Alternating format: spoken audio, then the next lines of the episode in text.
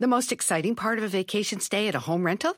Easy. It's being greeted upon arrival with a rusted lockbox affixed to the underside of a stranger's condo. Yeah, you simply twist knobs, click gears, jiggle it, and then rip it off its moorings, and voila! Your prize is a key to a questionable home rental and maybe tetanus. When you just want to get your vacation started by actually getting into your room, it matters where you stay. At Hilton, we deliver your key right to your phone on the Hilton Honors app. Hilton for the stay. En ATT le damos las mejores ofertas en todos nuestros smartphones a todos. ¿Escuchaste bien? A todos. A los que nunca traen funda y a los que traen funda cartera. A los que se tardan dos semanas en contestar y a los que contestan con notas de voz eternas. A los nuevos clientes y a los existentes. ATT le da sus mejores ofertas en todos sus smartphones a ti y a todos. Porque conectar lo cambia todo. Las ofertas varían por dispositivo, sujeto a términos y restricciones. Visita att.com o una tienda para más detalles.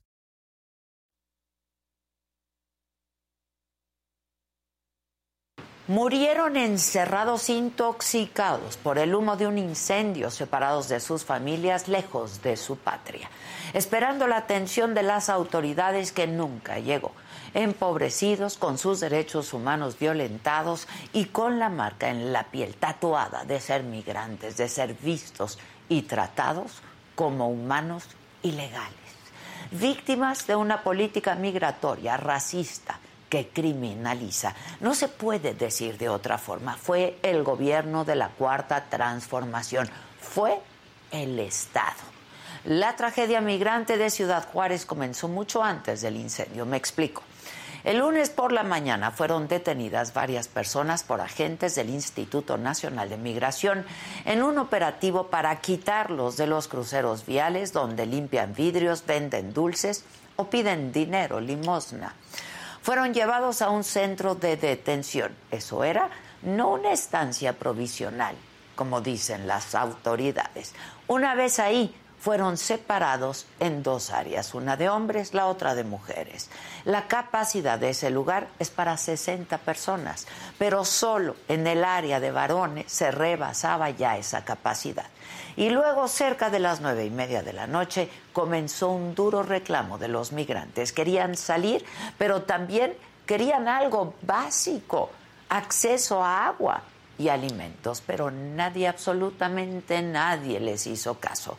Entonces quemaron unas colchonetas, quizá pensando que así los dejarían salir, pero no. Así no ocurrió, no fue así. En un video que circuló en redes sociales se puede ver como varios uniformados que estaban ahí en las instalaciones ven el humo y ven las llamas, ven a los migrantes en las puertas, pero ¿qué hicieron? Nada, no les abren, no se acercan, ahí los dejaron. A los migrantes los dejaron morir, encerrados.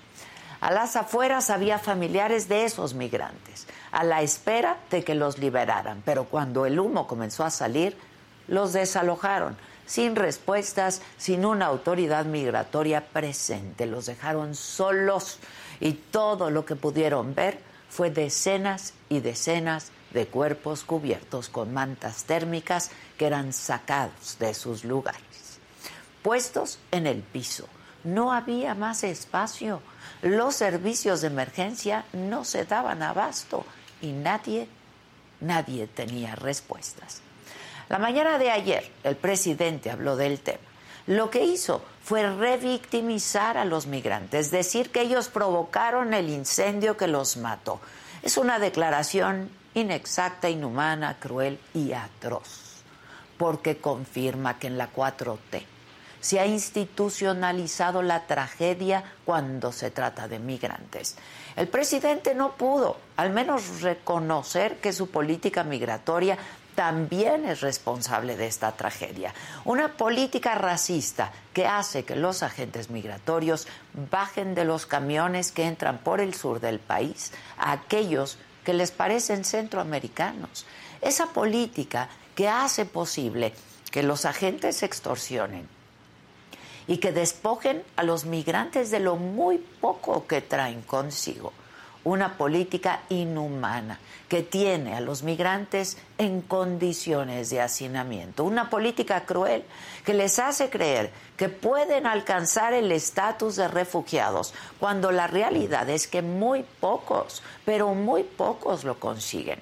Y una política que los convierte en criminales cuando protestan para ser tratados como personas. Una política migratoria que los criminaliza más allá de la muerte. Y como si eso no fuera lo suficientemente atroz, el manejo de esta tragedia por parte de las autoridades es de una ignominia desproporcionada. En una entrevista, el secretario de Gobernación, Augusto López, Adán Augusto López, declaró que la Cancillería es la encargada del tema migratorio. Es correcto. En el 2019 este gobierno creó una comisión intersecretarial de atención integral en materia migratoria, que no es otra cosa más que una herramienta confusa donde se borraron las fronteras de cómo se manejaría la política migratoria del país. Es decir, no es posible saber con precisión cuáles son las facultades y las responsabilidades de la Cancillería y de Gobernación en materia migratoria. Anoche, Marcelo Ebrard salió a responderle a Dan Augusto López y escribió en Twitter que los temas políticos se dejarían para luego. Y sí, hoy, hoy las víctimas son primero. Pero no se puede dejar de lado que este gobierno, que esta administración, no solo hizo un lodazal con respecto al manejo institucional de la migración. Este gobierno permitió que la Guardia Nacional vigile fronteras, detenga migrantes y en muchos casos eso significa violaciones a derechos humanos. Y fue este gobierno el que de facto nos convirtió en un tercer país seguro sin las condiciones ni los recursos para atender a los migrantes. Y fueron los funcionarios de este gobierno los que le dieron la espalda a los 38 a los 38 migrantes que murieron encerrados en un centro de detención en Ciudad Juárez. Los migrantes muertos y los demás que estaban recluidos en estas instalaciones estaban bajo el resguardo de autoridades mexicanas. Los cuerpos de esos migrantes que buscaban una vida mejor y que terminaron en el piso cubiertos con una manta térmica son la estampa de nuestro fracaso continental en materia migratoria. Migrar, migrar no debería ser considerado un delito que los prive de sus derechos más elementales. Por ser migrantes, no dejan de ser personas. Los lamentos y las enérgicas condenas no alcanzan cuando sigue en pie una política migratoria racista que criminaliza. Y por eso lo sostengo, ¿eh?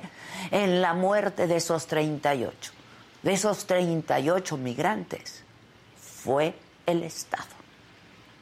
Yo soy Adela Micha. For the next 15 seconds, picture yourself in a small town. Historic buildings with galleries, restaurants, micro distilleries, forested ridgelines on the horizon wide alpine meadows, evergreen forests threaded with trails, friendly locals eager to guide you. And if you're not quite ready to leave this fantasy, chances are you're our kind, and you should check out visitparkcity.com right away. Park City, Utah, for the mountain kind. The most exciting part of a vacation stay at a home rental? Easy. It's being greeted upon arrival with a rusted lockbox affixed to the underside of a stranger's condo. Yeah, you simply twist knobs, click gears, jiggle it, and then rip it off its moorings, and voila! Your prize is a key to a questionable home rental and maybe tetanus. When you just want to get your vacation started by actually getting into your room, it matters where you stay. At Hilton, we deliver your key right to your phone on the Hilton Honors app. Hilton for the stay.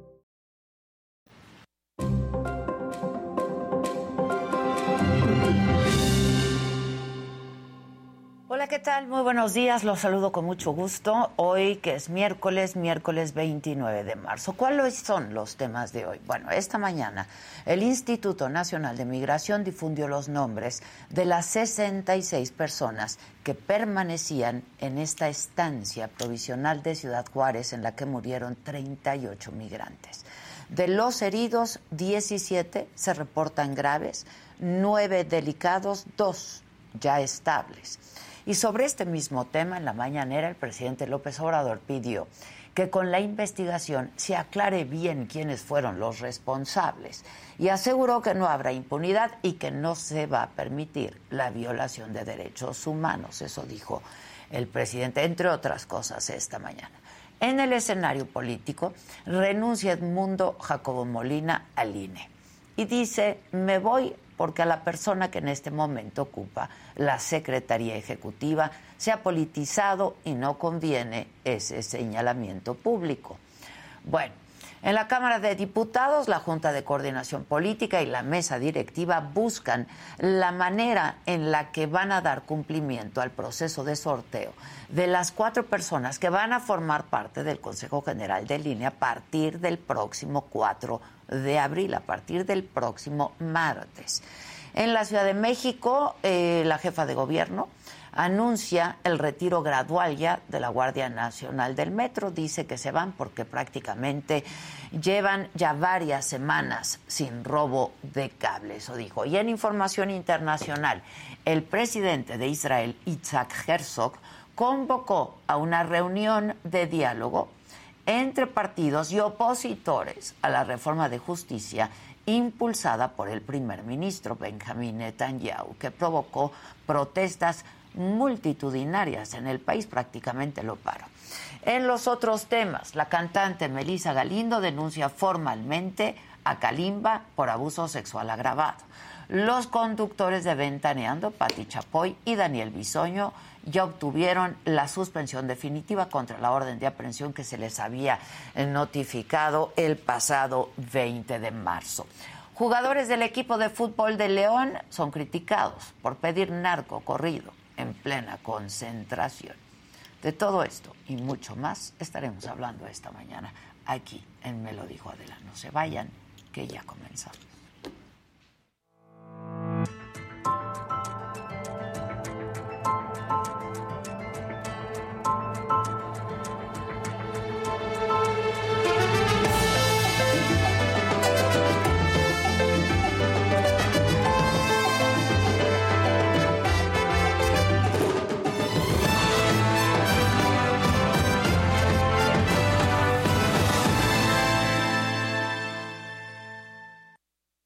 Esto tuvo que ver con eh, una protesta que ellos eh, iniciaron a partir, suponemos, de que eh, se enteraron de que iban a ser deportados, movilizados.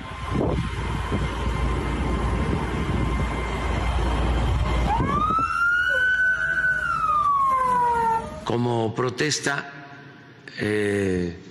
en la puerta del albergue mm, pusieron colchonetas del albergue y les prendieron fuego y no imaginaron de que esto iba a causar esta terrible eh, desgracia.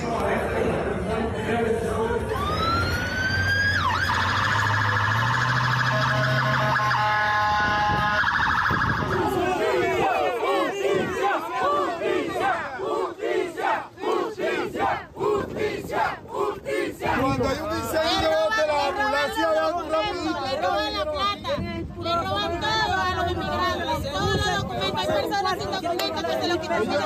los bomberos para que no se lo que estaba pasando y a nos enteramos. Ese ese es el clamor de absolutamente todos, justicia, no amarillismo de los medios, ¿eh? Como dijo esta mañana el presidente. Y es que desde ayer se supo que los migrantes estaban encerrados en esa estancia provisional de Ciudad Juárez. Así lo denunciaban los propios migrantes. Hubo, hubo protestas ayer afuera de las instalaciones migratorias donde 38 personas murieron. Colectivos que ayudan a los migrantes denunciaron revictimización y las condiciones de hacinamiento de esa estancia provisional. Y la gobernadora de Chihuahua, Maru Campos, ofreció su apoyo a las víctimas de esta tragedia y aclaró que se trata de un tema federal que su gobierno lleva meses pidiendo ayuda para los migrantes en Ciudad Juárez. Eso fue lo que dijo Maru Campos. No sé si tenemos el byte. Lo escuchamos. Pues tenemos, ustedes lo saben, tenemos meses pidiéndole a la federación y tenemos meses incluso solicitando apoyo internacional y ayuda internacional eh, sobre el tema migratorio. Y vamos a hablar justo sobre este tema con el padre Francisco Javier Calvillo. Él es director de la Casa del Migrante ahí en Ciudad Juárez, es coordinador del Diocesano de Movilidad Humana. Padre Calvillo, ¿cómo está? Buenos días. Hola, ¿qué tal Adela? Buenos días, gusto saludarla. Igualmente, padre. Oiga, este, pues qué tragedia esta. Eh, y unos responsabilizan a otros. Ustedes tienen contacto directo, ustedes conocen las urgencias, las necesidades, padre, de los migrantes. ¿Qué fue lo que ocurrió? Bueno, lo que pasa es que aquí hay que ver, eh, eh, este, Adela, hay que irnos al, pasado y ver parte de la historia, de la historia de Juárez. En el 2018 cambia totalmente nuestra frontera cuando eh, migrantes de Europa, de Oriente, de Cuba, de Haití, eh, llegan y toman pues el puente Santa Fe, el puente Zaragoza.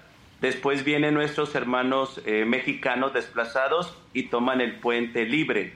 Esto fue algo que marcó mucho. los tres niveles de gobierno se unen, platican y entonces retiran toda esta gente o todos estos hermanos y lo llevan allá a la casa del migrante. Eran como 1.800 o 2.000. A partir de esa fecha eh, hay que reconocer que éramos tres albergues solamente en Ciudad Juárez. Después del 18 llegamos a ser casi 40 albergues, incluyendo el federal y el municipal. A partir de allí cambia totalmente la migración en Juárez. No se diga la pandemia, no se diga en lo del COVID, los programas en pipí, título 42, este, las expulsiones vea que está habiendo, esos acuerdos, los, eh, eh, el tránsito de los venezolanos, que fue propiamente lo que cambia esta frontera, y ahora sí VP One, que hace que Juárez se ponga con una realidad muy crítica, muy fuerte, y más cuando este, no hay coordinación entre los tres niveles de gobierno, no hay una política clara, y mira lo que sucede pues mire lo que sucede pues aquí hoy en este día tan especial. Hábleme de tu padre sin ningún problema. No, no, no, la respeto, la por favor, igualmente, pero por eso nos hablamos de tú.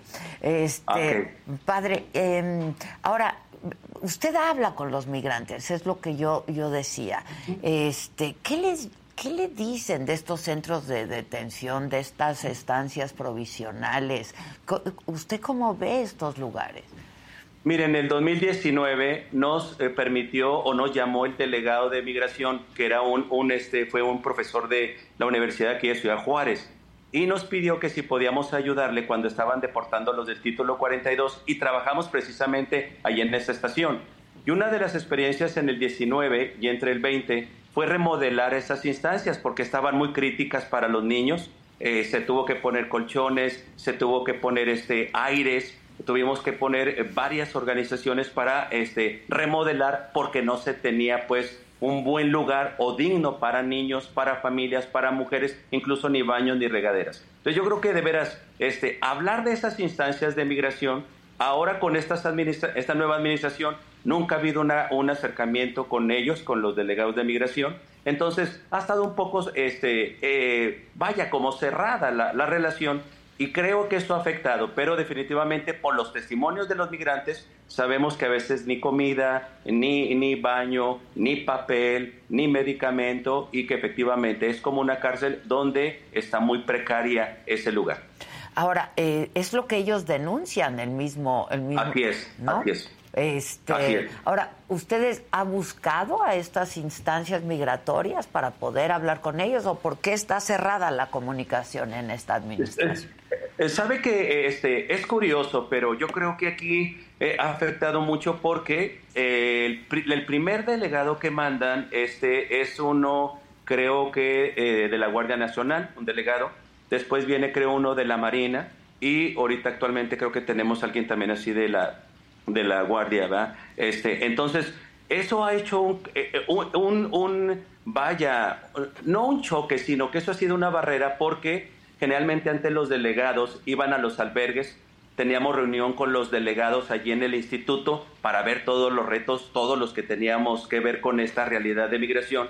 Y a partir de esta administración, el primero sí hubo todavía ese diálogo, ya después del segundo, del tercero, se cerró ahí totalmente. Hace 15 días platicamos, le pedimos a Loera, Juan Carlos Loera, que este, todos estos problemas, cuando hubo el problema en Catedral, que entraban los policías municipales a sacar cinco veces a migrantes, cuando ya había las redadas muy fuertes con los venezolanos, cuando el alcalde quitó a los venezolanos del río Bravo y con la policía y los migrantes tuvieron que disparse, eh, eh, disiparse o, distribuirse en toda la, frontera para poder coordinarnos y que se evitaran las riadadas así muy, muy fuertes con mujeres embarazadas, con eh, los niños, con los jóvenes, vea, con todo esto. Y es donde hubo un poquito de diálogo y ahí empezamos a trabajar, pero luego ya viene esto y pues se corta todo. Ves que había muchas cosas que ya estaban muy, muy fuertes, ya había eh, eh ya había eh, secuestros,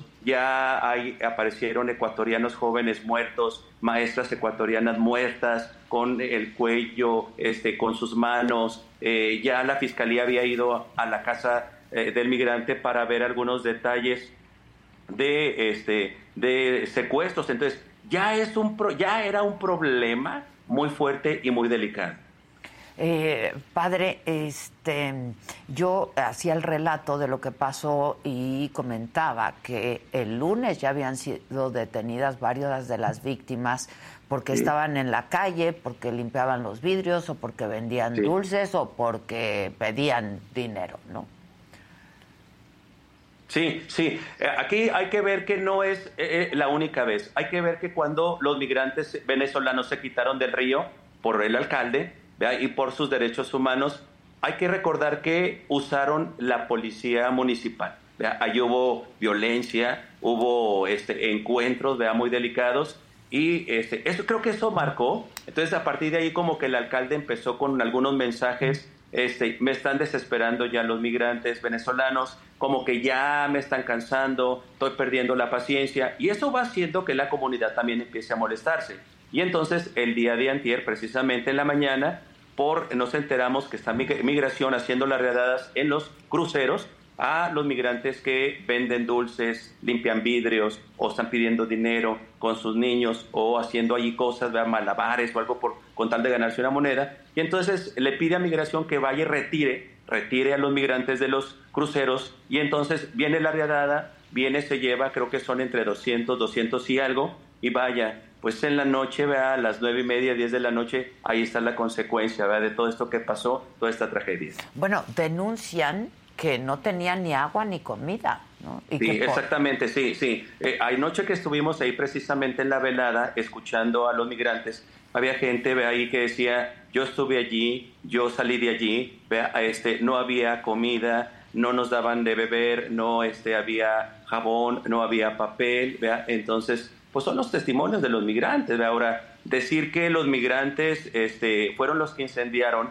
eh, yo he compartido con la experiencia de migración de Estados Unidos y cuando detienen a algún migrante, eh, este, Adela, eh, te revisan todo, te quitan las cintas de los tenis, de tus zapatos, te quitan el cinto, te quitan llaves, te quitan cadenas, te quitan todo lo que traes lo echan en una bolsa antes de meterte a, una, a un centro de detención. Yo quiero creer, sería interesante aquí preguntarle a Migración si, eh, eh, si antes se llevaba un protocolo, ahora cómo se hace pues el protocolo. Yo no puedo permitir o no puedo este, creer o concebir que si yo agarro 200 migrantes en, un, en una riadada, pues yo creo que tengo que revisar, que no van a llevar un cuchillo, no van a llevar algo, ¿verdad? Para evitar eso. O de la manera es como llegar y meterlos y en, en, la, eh, en la teoría de que pudieran haber, haber ellos encendido este, eh, los colchones, que yo no creo, ¿verdad? Pero, este, ¿qué pasa con ese protocolo? O sea que, entonces yo no te reviso, entonces yo no checo.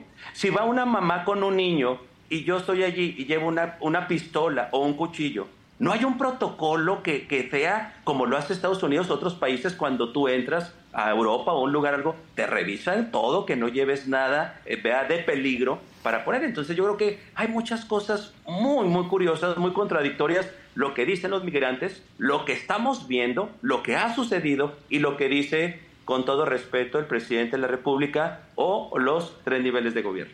Pues sí, el, presidente, como usted bien lo dice, ayer dijo que el, eh, pues esto, ellos incendiaron los colchones y que esto era pues consecuencia de, de este incendio que provocaron ellos con los colchones, ¿no? Sí, sí, sí. Entonces, ahí eh, primero, vamos a revisar si hay un protocolo. Tiene que haber un protocolo porque estás recogiendo gente de fuera que no sabes quién es. ¿Cómo viene? ¿Qué tal si es un pollero? ¿Qué tal si es un halcón? ¿Qué tal si es uno que está secuestrando? O sea, ahí tenemos que tener porque estamos hablando, estamos viendo, estamos platicando no de objetos, no de, no de mercancía, no de este, dinero o, o, costales. Estamos hablando de seres humanos. Entonces, si otros países llevan esos protocolos al momento de tenerte, ¿qué pasa pues entonces? ¿En Juárez o en México ya se quitaron esos protocolos? No hay. Es aquí lo interesante de que en México no hay una política migratoria clara, específica, que se pueda cumplir en el país. Por eso es esta crisis que hay en todo nuestro país y no se diga sobre todo en las fronteras y en Ciudad Juárez. Este, padre, ¿qué es otra manera de revictimizar, yo decía, las víctimas, ¿no? Este, porque en todo caso, digo, no, no, no sabemos bien a bien cómo ocurrió esto, ¿no? Pero en todo caso, de haber sido ellos los que eh, pues quemaron sus colchones, era para pedir ayuda y que los dejaran salir, ¿no? Y buscar agua y buscar comida. Pero este en todo caso, eh, pues esto está rebasado, ¿no? Este, por, por, por, por, las autoridades mexicanas, es decir, tiene que haber responsables, ¿no? Porque hay desesperación por parte de los migrantes que no resuelven su caso ni su estatus en México ni en Estados Unidos. Así es, así es, así es. Fíjese, por ejemplo, este, hace un mes, un mes y medio, nos hablan de un pueblito de Veracruz que este, saben que aquí hay uno o dos migrantes muertos ya están en, el, en CEMEFO, y nos piden que investiguemos. Y sí, efectivamente estaba. Eh, son personitas que no sabían hablar mucho español todavía, este, hablan un dialecto. Entonces eh, nos acercamos, nos acercamos a las instancias de gobierno, porque en otros años también nos ah, encargábamos de trasladar los cuerpos o de llevarlos. Y generalmente el gobierno federal hacía un presupuesto o etiqueta, etiqueta, eh, hacía un presupuesto que destinaba para estos casos de muerte de mexicanos. Entonces, cuando solicitamos a, al Estado que eh, nos ayuden con esto, nos dicen, ya no hay presupuesto, se quitó todo esto. Entonces, bueno, hay que buscar bienhechores. Eh, trajimos una tía, una hermana de una personita, de un joven eh, que encontraron muerto de Veracruz. Y luego este, un bienhechor que pagó los boletos de venida, otro bienhechor que pagó los boletos de ida, otro bienhechor que pagó la, este, eh, la ah, cremación porque el cuerpo ya estaba descompuesto, otro bienhechor que pagó la urna y otro bienhechor que les dio este, algunas cositas y los tuvimos en la casa del migrante. Entonces, es increíble que incluso para nuestros mexicanos no haya esa, esa ayuda. O sea, definitivamente eh, las fronteras están en crisis, definitivamente en Juárez estamos en crisis porque esto nos rebasa y hay que reconocer que nosotros somos este, organizaciones de eh, la sociedad, que con buena voluntad cooperamos y participamos y pues esto rebasa y no se diga este hecho tan doloroso. Pero entonces estas políticas migratorias de esta administración del presidente López Obrador no están funcionando, padre. Yo no sé. Yo diría, yo diría, perdona Adela, yo le diría, no es que no funcionen, es que no hay. No existe. No existen. Ajá, no, ahí va. Y si existen, a lo mejor están en papel, pero no se ponen en la práctica o no se llevan como debe de hacer. ¿Usted recuerda una crisis así? Como la no, no, que yo recuerde, no, a lo mejor eh, eh, recordar que Juárez siempre se distinguió por la muerte de las mujeres. Sí, yo creo que en ese aspecto. Ahora por... Pero, este, sí, pero este, yo al menos tengo 23 años en este servicio, vea, este, 23 de eh, diocesano y 13 de director. Nunca había pasado esta crisis ni con nuestros eh, mexicanos desplazados, nunca como ahora está haciendo con todas estas políticas. Claro, con acuerdo de Estados Unidos y de México. Ahora, ¿cómo funciona, por ejemplo, la casa, la casa del migrante de la que usted es director, padre? ¿Y cómo funciona? Y, hay, otros, hay otros albergues de, organizaciones civiles. ¿no? Sí, de, otras iglesias, otras creencias, otros credos, otras hombres y mujeres de buena voluntad que su capacidad es de 20, de 30, de 50, de 100. El de nosotros puede ser de 800, 1000, 1200 hemos recibido hasta 1.600 porque enseguida tenemos otra casa muy grande. La casa funciona pues de donaciones.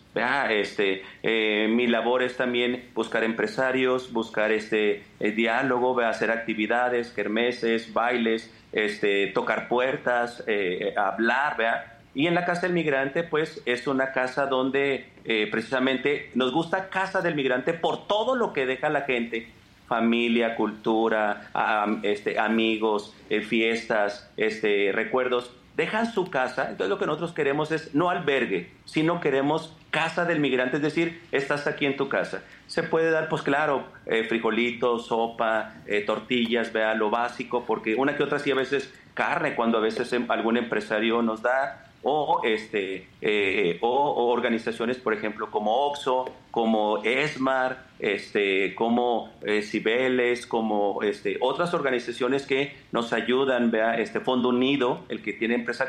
Así es como nosotros eh, hay que pagar empleados, somos, estamos abiertos las 24 horas del día, los 7 días de la semana, este, y hay dos médicos en la mañana y en la tarde este, para tener y ayudar en, todas estas cosas que hacemos. Somos un albergue cerrado, que una vez que entras se te hace la prueba del COVID, se aísla, si ya este sale positivo se le da su tratamiento, si no, se vuelve a aislar unos días y luego ya pasa a la comunidad donde ya haces actividades o puedes salir a trabajar o puedes regresar, siempre y cuando el, el patrón o la persona te lleve y te traiga para que el migrante no se me va a ir a otro lado y después pueda este, eh, afectar a toda la comunidad. Entonces, así es como funciona la casa. Tiene 36 años la Casa del Migrante en Ciudad Juárez. Y hay otras que trabajan de la misma manera. No, sí, sí, sí. Ahora, ¿no recibe ningún tipo de apoyo de las autoridades, padre? Porque usted tiene que gestionar estos apoyos. Y así como usted, las otras casas, ¿no?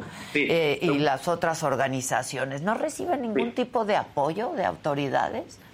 Hay que, hay que recordar que con Javier Corral cambió todo. Ahí ya se cerró todo, no hubo nada. Si volteamos hacia atrás, Duarte, Patricio, todos los demás, siempre, siempre apoyaron, ¿verdad? Siempre, siempre vaya a todas las organizaciones. Yo recuerdo, por ejemplo, un presidente, un gobernador, perdón, X, que llegaba y nos juntaba a todos los directores y nos compartía el cheque y nos decía, yo tengo que darles porque ustedes hacen lo que yo no puedo hacer. Corral llega y cambia totalmente Ahora en esta administración pues tampoco hay, ¿verdad? Eh, lo que sí, el, Estado ayuda con el 25% del agua. Mm. Hace como unos, eh, yo creo que unos ocho meses, ¿verdad? Empezó con 25% en el recibo que, que pagamos el agua. Eh, también con Juan Carlos Loera, se vio hace como un año o ocho meses este, que si nos pueden ayudar con la luz, si nos ayudan el 100% de luz, ¿verdad? Es exclusivamente nomás lo que se da.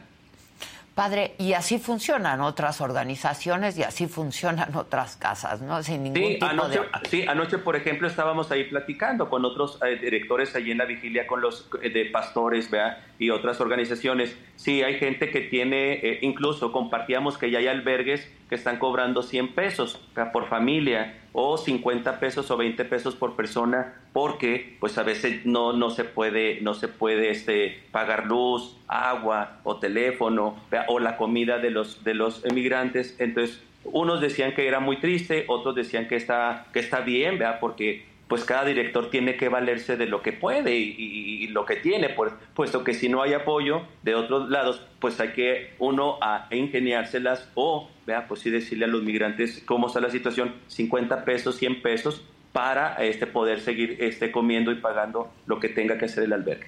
Este, y en la misma situación, como decíamos, están otros albergues completamente saturados, incluso rebasados. Ahora, hay algo que es muy preocupante, padre, que seguramente usted lo ha visto, ¿no? Y lo, y lo percibe. Esto está provocando también un sentimiento xenófobo, ¿no? Este, en la población, eh, que dicen, pues, ¿qué hacen aquí, no? Sí, yo creo que ese día, el día anterior en la mañana que estaban las riadadas, empecé a seguir todos los comentarios y de veras era tan triste. Una periodista sacó un artículo de un niño venezolano que estaba vendiendo dulces y pone que le gustaría ser abogado. Y este, estos, dos, estos dos artículos empecé yo a seguirlos. Viera cómo había comentarios muy feos.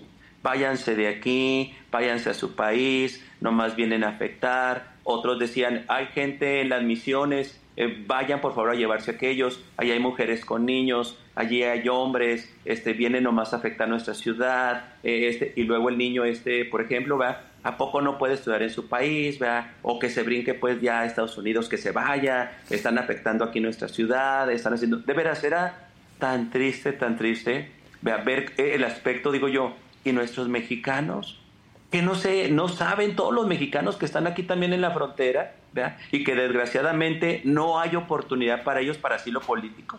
O sea, para los otros sí puede, el, gobierno mexicano sí puede recibir, puede aceptar que pasen, que entren y que los expulsen. Yo digo, ¿y nuestros mexicanos? Te verás, eh, Adela, ¿cuántos de Juárez y cuántos mexicanos se van a tener sus hijos en El Paso? ¿Cuántos estudian en El Paso? ¿Cuántos tienen la universidad hasta en Nueva York, en Boston? ¿Cuánta gente eh, en la pandemia ¿Cuánta gente se fue al paso a poner vacunas? ¿Cuánta gente se fue? Entonces, somos mexicanos, estamos en una frontera. Entonces, de veras, es muy triste que todas estas políticas, todas estas acciones, todas estas redadas, todos estos, vaya, discursos de nuestros servidores públicos, este, en vez de coordinarse, avienten todos esos detalles y entonces lo usen para intereses personales o para sus partidos o para sus intereses políticos y mire el resultado que se va dando, ¿no? A veces es triste, vea que si lo hacen con otros hermanos de otras naciones, imagínense que no harán con nuestros mexicanos. O si lo hacen con nuestros mexicanos, ¿qué esperamos que puedan hacer de los otros? Pues sí, pues sí, nos quejamos del trato que se les da, no a nuestros paisanos allá, y aquí estamos haciendo algo peor. Es, decir, es, es, terrible. Esto del tercer país seguro, padre. Sí. No resulta seguro. No. yo creo que definitivamente aquí está lo que ha pasado últimamente en Juárez de la violencia, el cerezo, este, los, eh, los, las bombas en aquellas gasolineras, en algunos negocios, vea, los secuestros, vea, este, eh, los, migrantes muertos, vea, la gente que sigue este, desaparecida, toda esta red de polleros, vea, que ahora ya es tremendo, todos estos eh, programas, vea, que hacen en Estados Unidos toda esta ley. Entonces, pues ya de seguro ya, yo no creo que sea seguro, más bien ya pondríamos inseguro. Pues sí, y me imagino las historias que usted ve y, vive y comparte y escucha de todos estos migrantes, ¿no? que, que la verdad sufren eh, maltrato por parte de las autoridades. Sí, sí, sí, y desde que salen de su país, a veces hasta llegar a caer acá, ¿verdad? Violaciones, secuestros, niños, mujeres, autoridades que dicen, por ejemplo, cuando están en el Río Bravo, fuimos a platicar ahí con ellos,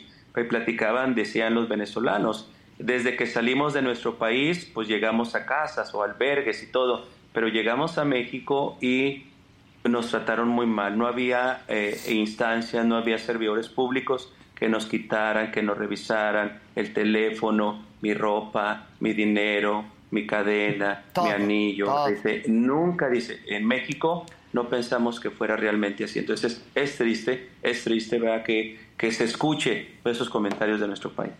Este, padre, y ahora hablaba usted de mujeres embarazadas y les toca a ustedes, ¿no? Mujeres que están a punto de dar a luz. Sí, sí, eh, sí, hay mujeres. Gente que llega muy enferma, ¿no? También. Sí, sí, sí, Hay gente, por ejemplo, que llega con cáncer, hay gente que ha llegado con niños con convulsiones, hay gente que ha llegado y de veras, dice uno, ¿qué hace uno con las mujeres embarazadas? Hay otras organizaciones que se dedican a las mujeres embarazadas. Ha llegado este, mujercitas violadas, han llegado jóvenes violados en X lugares, que estuvieron secuestrados un tiempo y haciendo X cosas, y resulta que este, pues están destrozados sus partecitas, ¿va? y así algunas cosas, entonces este, no, son de veras, hay gente que ha ido en silla de ruedas, hay gente que ha sido secuestrada, hay gente que ha pasado por momentos difíciles, este, no, no, hay, eh, nos ha tocado, por ejemplo, que nos hablen de niños que están en hoteles y que ya tienen dos, tres días y que están a llore y llore, ahí los abandonaron sus papás. Pero también esta administración acaba de hacer este, hace un año, dos años, la modificación al DIP y eso también ya nos impide, nosotros no podemos recibir menores, antes recibíamos menores y este, teníamos un área exclusiva y ahora no, ya es si en caso de que haya un menor tenemos que hablarle al DIP y a veces el DIP no puede ir, entonces mandan a el ejército, a la policía o a la fiscalía para que lo recoja y lleve al niño. Si nos hablan de hoteles o de algunos lugares donde haya un niño abandonado, tenemos que hablar al DIP y si ellos pueden, van. Si no, entonces hay que ir este, un, la Guardia Nacional, hay que ir este, el, la fiscalía, la policía ah, por el niño o por la niña a recogerlos. Pues, Entonces es, es, muy tremendo. hay, hay, muchas cosas muy dolorosas y muy difíciles que a veces la gente así no lo entiende, no lo comprende. Y entiendo, ¿va? pero hablar así mal de los migrantes yo creo que no se puede ¿va? y no se debe porque no olvidemos que también nuestros mexicanos ahorita estamos pasando por momentos difíciles y, y este, son miles y miles desplazados. Entonces yo creo que en ese aspecto, eh, como decía usted, no se puede, no es válido el comentario, aunque haya migrantes malos, no se quiere decir que todos son. Eh, padre, este, ¿cuál es la capacidad de la casa del migrante, por ejemplo?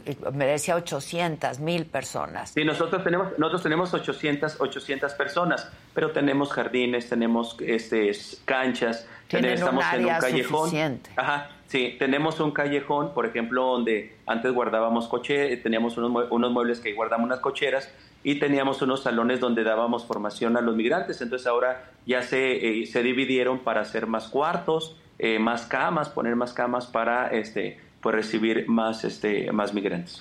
Eh, a ver, padre, este, y ya para finalizar, y le agradezco mucho su tiempo y su buena disposición. Eh, hay un responsable por lo que pasó aquí, ¿no? Ah, no, sí, sí, sí, sí, claro, claro, claro. ¿Quién es responsable, padre, para acabar pronto? Por lo pronto ahorita el responsable hay que ver qué pasó en el Instituto Nacional de Migración, ¿vea? y esa instancia es el que tiene que dar respuesta y el Instituto Nacional de Migración le corresponde al gobierno federal. Eh, es el Estado, padre. Ajá, pues, así es. Independientemente de quién provocó esto, pues, es. un problema del que es responsable el Estado.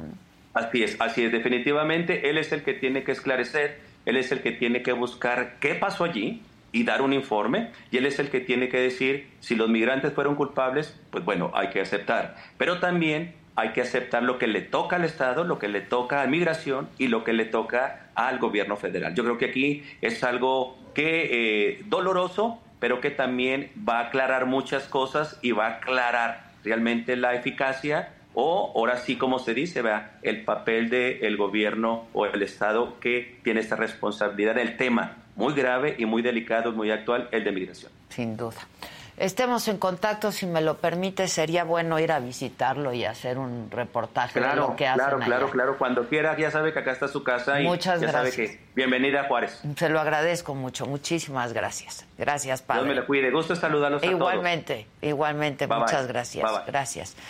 Híjoles, es terrible, qué tragedia. Esta noche, aquí en este mismo canal de la saga, eh, no se les olvide, hoy es miércoles, hoy le toca al burro, burro van ranking con Saga Food. For the next 15 seconds, picture yourself in a small town.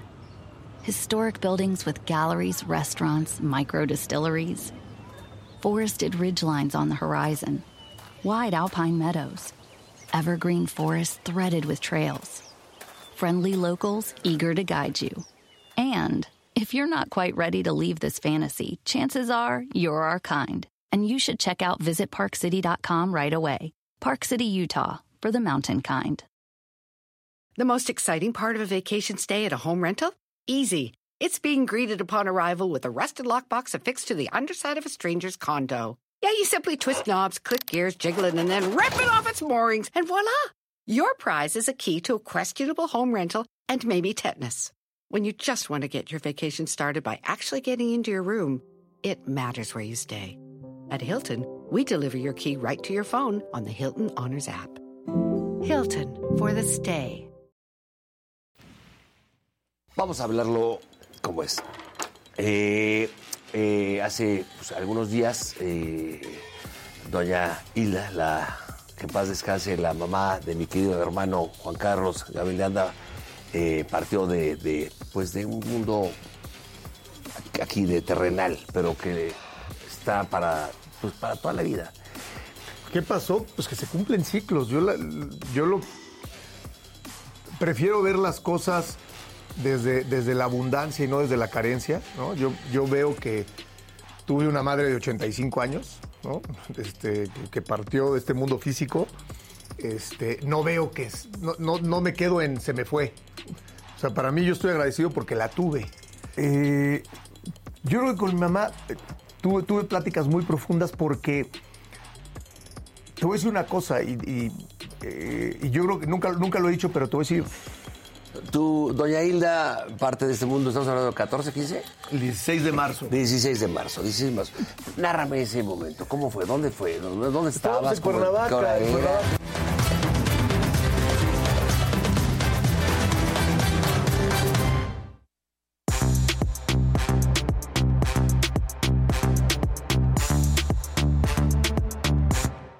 Nota. Buenos días. Buenos días. ¿Cómo están? Levanten el evento. que sí. Les dejo Híjole. esa responsabilidad, Híjole, híjole, porque híjole, la historia de los 38 migrantes, y cuando digo fue el Estado, pues no me refiero al Estado de Chihuahua, me refiero Sí, a- sí, no, no, no, no, a este, que está rebasado La también federación. con Claro. este problema, sin duda, ¿no? ¿Y Este, cuándo habías visto que se echaran la culpa inmediatamente? o O sea, sea, Adán Augusto, Sí, sí, sí. Bueno, es o que sea, yo No, es que como pues. hay un acuerdo, hay un acuerdo, este, pues ahí se encarga Marcelo Ebrard, pero yo quiero ser presidente. No, no, no. no. Qué mal timing para esa para, para dar No, esas declaraciones. Pues cómo, ¿eh? O sea, es que otra vez claro. que falta de empatía, de tacto, de y Marcelo Ebrard también, ¿eh? ¿no? En un en un Tesla sonriendo con la Diciendo, verdad, ya luego de eso hablamos. Sí. Sí, no, no, no. Todos, En fin. todos mal. Y también vieron el, el comunicado de Guatemala, del Instituto Guatemalteco de Migración. También le echa la culpa a los migrantes. Sí, También sí, sí. hace un sí, llamado, casi casi que ya saben lo que les puede pasar. Pues sí, pero Qué imagínense las horror. condiciones que viven Claro. en sus países para tener que emigrar y pasar por como nuestros paisanos, ¿eh? Sí. Sí. Que viven condiciones ¿Y cuántos terri- han en condiciones terribles y se van. Sí. Y O sea, la, se la van. gente piensa que toman estos trayectos y arriesgan la vida porque al final del día eso es lo que hacen, Pero de arriesgar su- la la vida. suya, pero Por la de gusto. sus Claro, hijos, por pero la de sus familias, pues no, no es por gusto, es por falta de oportunidades, de Por hambre. Por, Por, inseguridad, Por inseguridad. por Por, inseguridad. Pero aparte todos. yo, la verdad no entiendo alguno de los comentarios. No, no estábamos indignados por los niños mexicanos enjaulados en Ah, Estados claro. Unidos. Sí. Por Claro. ejemplo. ¿Se acuerdan de esas imágenes? Enjaulados. Y aquí está pasando lo mismo. ¿Qué, qué nivel de frustración tienes que tener para hacer eso en un albergue, en un mot- empezar como a hacer un motín porque te sientes atrapado, porque te sientes frustrado, porque No estás te dejan salir, estás encerrado, no tienes agua, no tienen comida. Eso, O sea, eso es un asunto que los tiene Y los otros completamente ah, sí, rebasados. quieren que los dejemos salir, pero no los vamos a dejar salir. Ándale, Que se exacto. asfixien. En fin. Bueno, Para que aprendan. No, sé, no sé qué pensaron. La que sigue, por favor.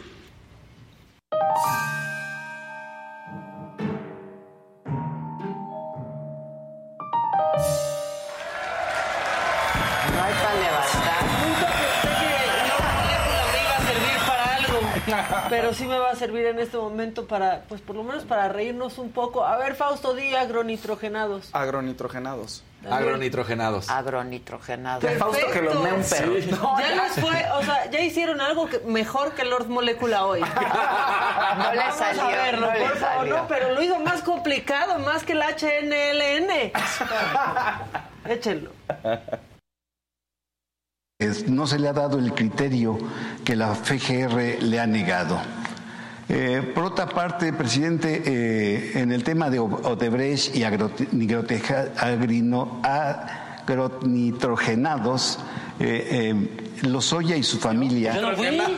Yo no fui, yo no fui, yo no fui, yo no fui. Agri.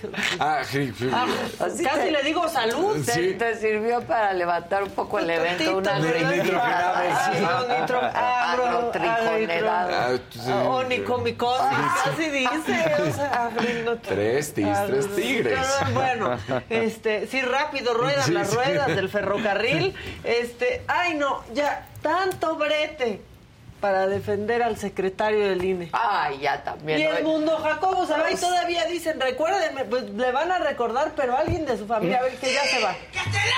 No, Sí, que- espere, pues, es, es que, que en también se serio. pasó No, no, 18 sí. pueblos del INE, no se toca y te Pero es que aquí demostramos que hay hombres que llegan muy lejos para probar su punto. Eso está queriendo hacer el mundo Jacobo, que así se fue. atender eh, sus preguntas en caso de que hubiera.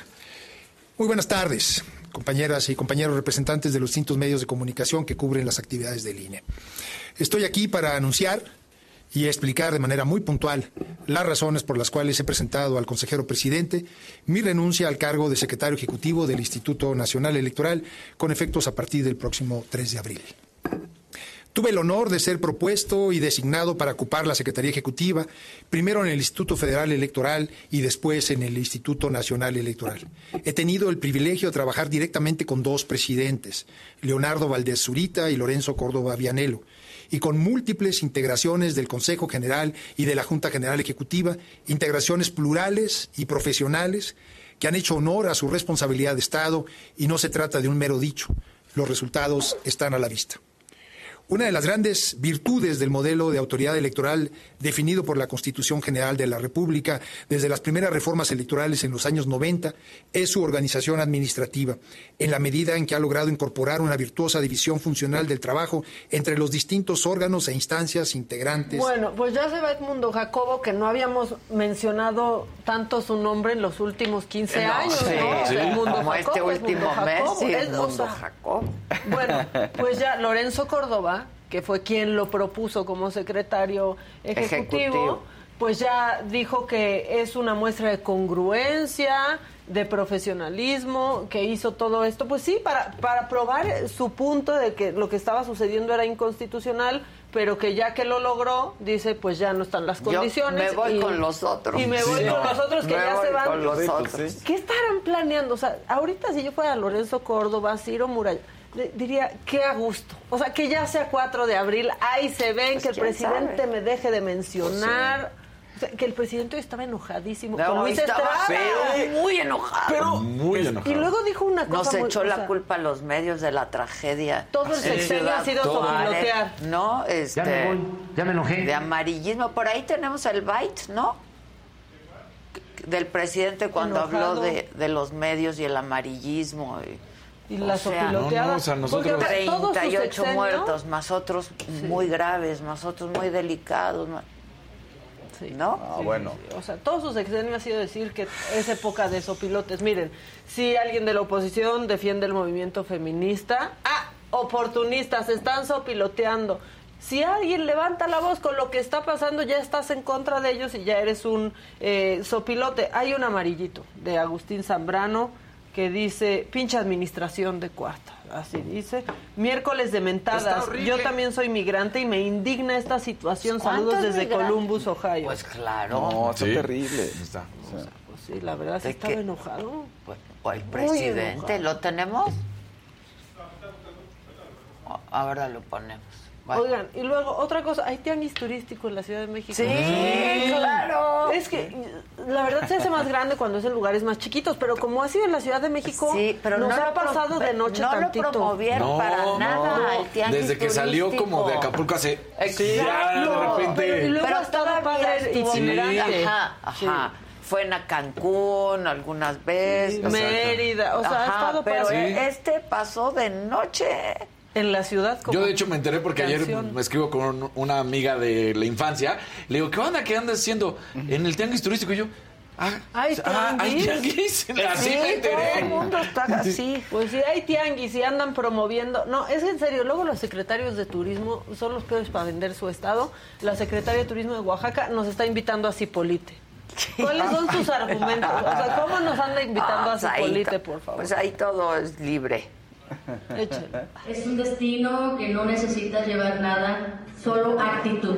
Así que los invitamos a Cipolite y tenemos una conectividad con Huatulco y con Puerto Escondido y desde la ciudad de Oaxaca eh, puedes llegar a dos horas y media después de agosto verano. que hará mucho Claro, en Cipolite nada, Nada, nada. El problema es cuerpecito. llegar sin nada. Y cómo te subes al avión y todo eso, porque se llega Exacto. sin nada. Pero luego te despojas de todo. Puedes hablar de las playas, ¿no? O sea, puedes Me ir a no, exceso. no necesitas llevar nada más que actitud.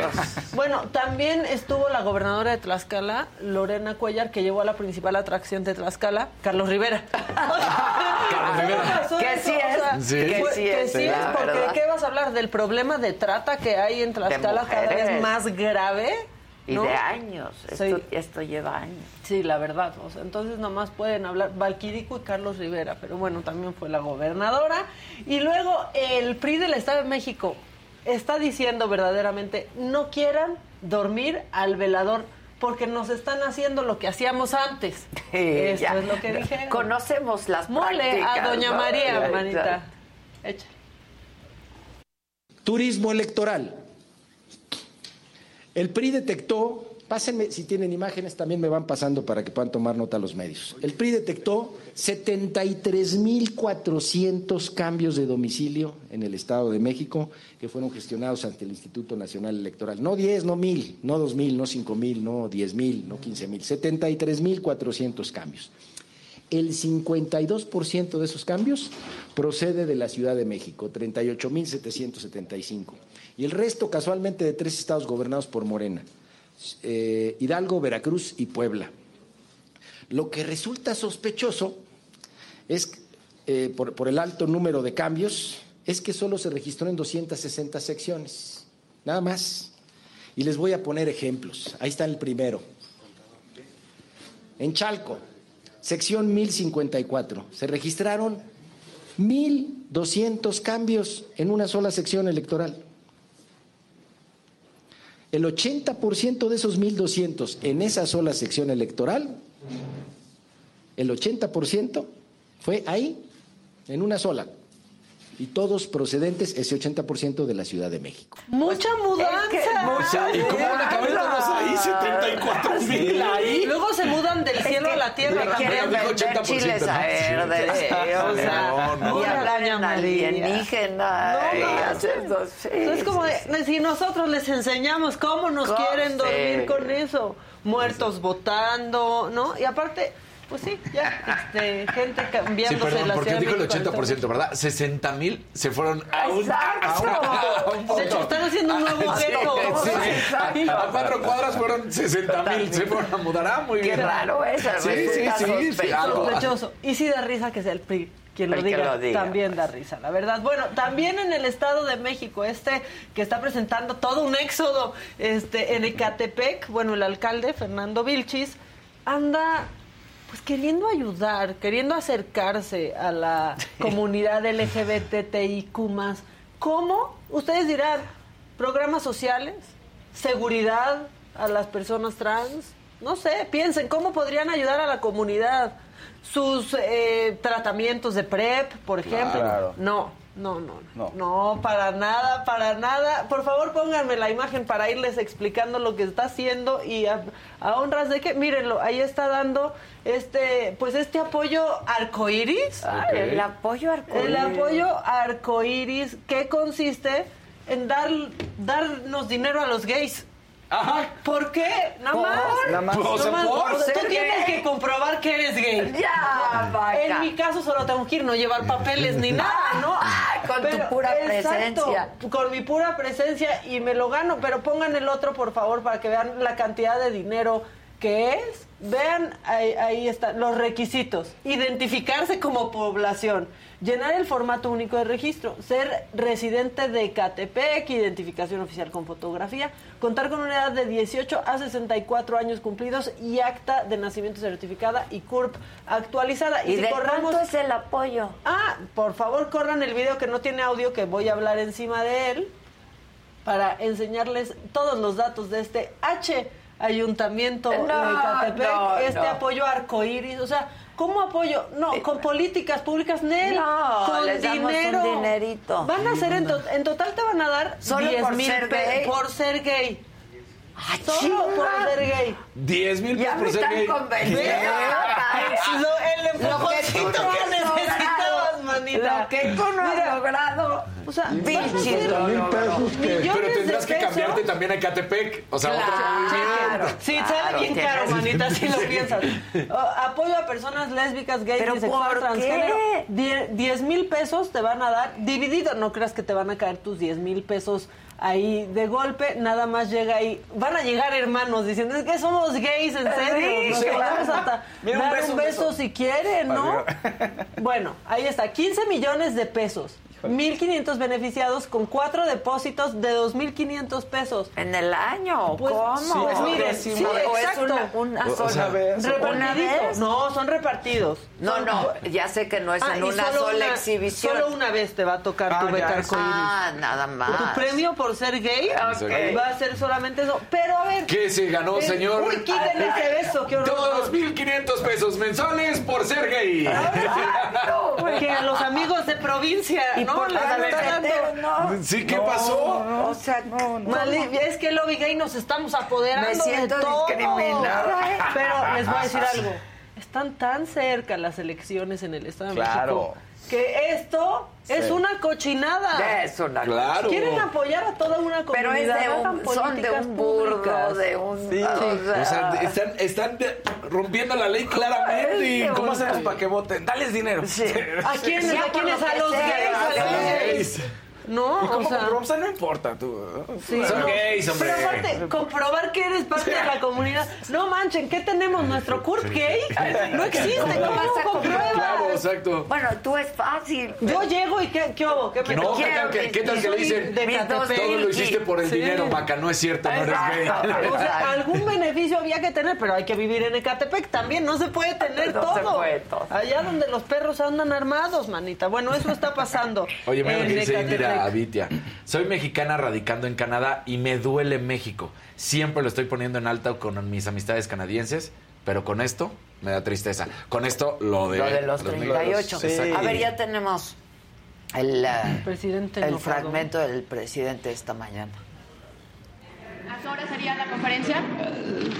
ya les van a avisar. o sea, este, yo sé que ustedes están muy interesados en esto, ¿no? más que por eh, el dolor que les puede causar este, por el amarillismo. Es lo mismo que tú tienes. O sea, pero vamos, no, no, no, por eso, vamos a tener toda la información. Hoy se les va a entregar, se va a hacer una rueda de prensa. Eso es lo que les estoy diciendo. O sea, este, y ahora, pues lo más este, triste, pues es eh, transmitir este pesar y cuidar que los heridos graves este, sean atendidos, salvar vidas. Eh, Eso lo vamos a resolver a partir de la investigación. O sea, eh, es que, pues ustedes quisieran, ¿de qué periódico eres tú? Sí, pues. Entonces lo que quisieran es que este eh, se actuara eh, de manera sumaria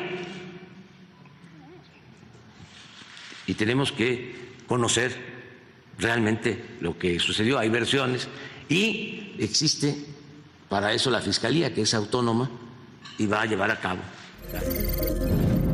Hijo. No, no, a ver, el que actúa de manera sumaria cada mañana desde el púlpito presidencial, pues es usted, uno. Y dos, a nosotros sí nos duele.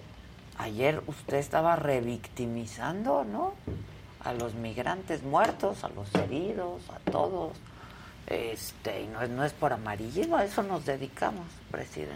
Revictando, revictimizando y aparte muy sonriente en la mañanera, o sea, muy o raro, sea, riéndose. Pero es lo de siempre, tampoco empático, El Con secretario una de Gobernación. Indolencia, Claro. una indolencia. El otro haciendo campaña, el otro manejando un Tesla. Pero más riéndose, de, ya a ustedes les interesa. Sí, ya, ya sé quiénes son ustedes. Dice. Oye, cálmate. pues, Más que el dolor que les provoca, les impo- Sí, no- necesitamos, pues a eso queremos, la información. Es un espacio que estaba administrado No, por el sí. gobierno. O tienen que- sea, También los O sea- medios, ¿por qué se dedican solo a hablar de lo que sucede? Pues sí, tienes ¿Cómo? ¿Qué les O sea, no Nomás tenemos cosas más interesantes que- Para decir todo lo malo. Bueno, este... Ahora también voy a hacer que se enojen. Voy a No. hacer que se enojen y que se enojen. Vámonos directo a Veracruz. Porque hace unos días, ¿se acuerdan que les había contado de este caso de Sebastián Cano, que es regidor de Morena?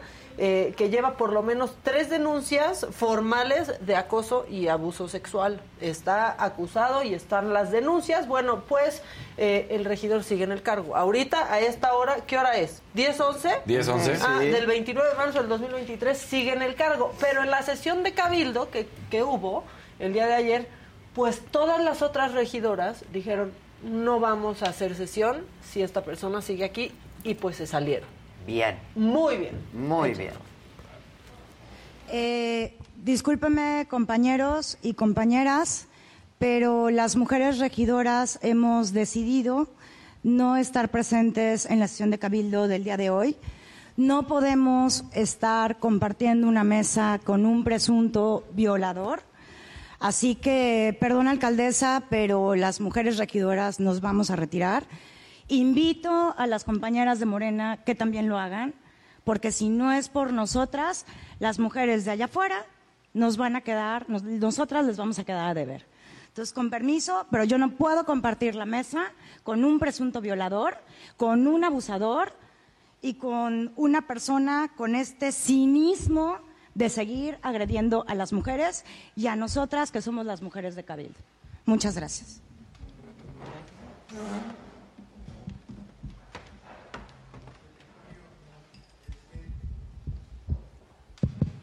En apoyo también a las mujeres del Cabildo y a las víctimas, eh, también los, eh, la fracción del PAN, eh, los hombres también se retiran del Cabildo.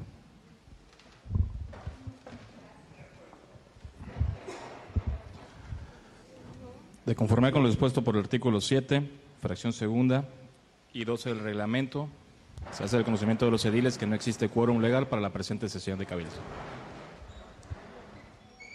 Ese es Ya el no señalado. Ese con- se va porque dice, ah, pues si todos se van, yo me voy por mi desayunito y a ver sí, a quién más violento. cubrebocas.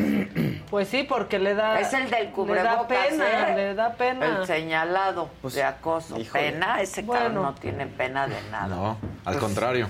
¿De qué está acusado exactamente este regidor del puerto de Veracruz, que ha dicho que son falsos? Bueno, Sebastián Cano Rodríguez, porque ese es su nombre, está acusado por 16 mujeres de acoso o agresión sexual. Una de ellas señala que tenía 13 años cuando él la violentó. No es una, que dijeras es un... Dieciséis. 16.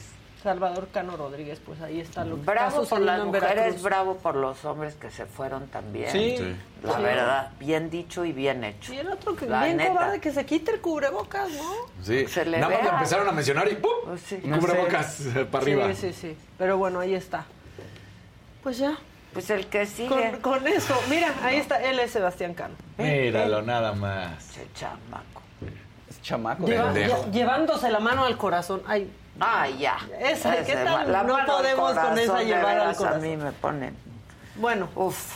pues hasta aquí lo macabrón, por Ahí suerte, bien. porque estaba Bien, muy- para que lo identifiquen bien. Ese es el señalado de abuso, de acoso eh, a 16 mujeres. Véanlo bien. Y sigue trabajando y cobrando el erario. Aquí no. Pero pasa se nada. barrieron las escaleras desde, Desde arriba. Desde arriba. Ya no, no, eso ya no pasa. Pues que la recojo. Hay que recoger la basura. Pero aparte- si no se queda ahí. Pues, ok, ya, ni, ya experiencia no se pide, pero se pide decencia, pues tampoco. Pues no, pre- En fin, el que sigue, por favor. La que sigue, por favor. For the next 15 seconds, picture yourself in a small town. Historic buildings with galleries, restaurants, micro distilleries. Forested ridgelines on the horizon. Wide alpine meadows. Evergreen forests threaded with trails. Friendly locals eager to guide you. And if you're not quite ready to leave this fantasy, chances are you're our kind, and you should check out visitparkcity.com right away. Park City, Utah, for the mountain kind. The most exciting part of a vacation stay at a home rental? Easy. It's being greeted upon arrival with a rusted lockbox affixed to the underside of a stranger's condo. Yeah, you simply twist knobs, click gears, jiggle it, and then rip it off its moorings, and voila! Your prize is a key to a questionable home rental and maybe tetanus. When you just want to get your vacation started by actually getting into your room, it matters where you stay. At Hilton, we deliver your key right to your phone on the Hilton Honors app. Hilton for the stay.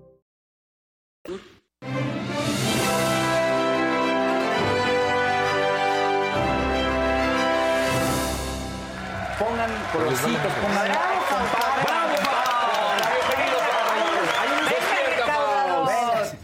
Casarín está aquí, Dígalo. el interventor. Es el interventor. La gobernación va a dar fe de los colores que pongan. Exacto. Bizcocho, dicen allá. Bizcocho. Bien, sí, sí. Está, hay unas notas ahí complicadonas, pero hay unas bonitas ahí de mucha alegría, fíjense.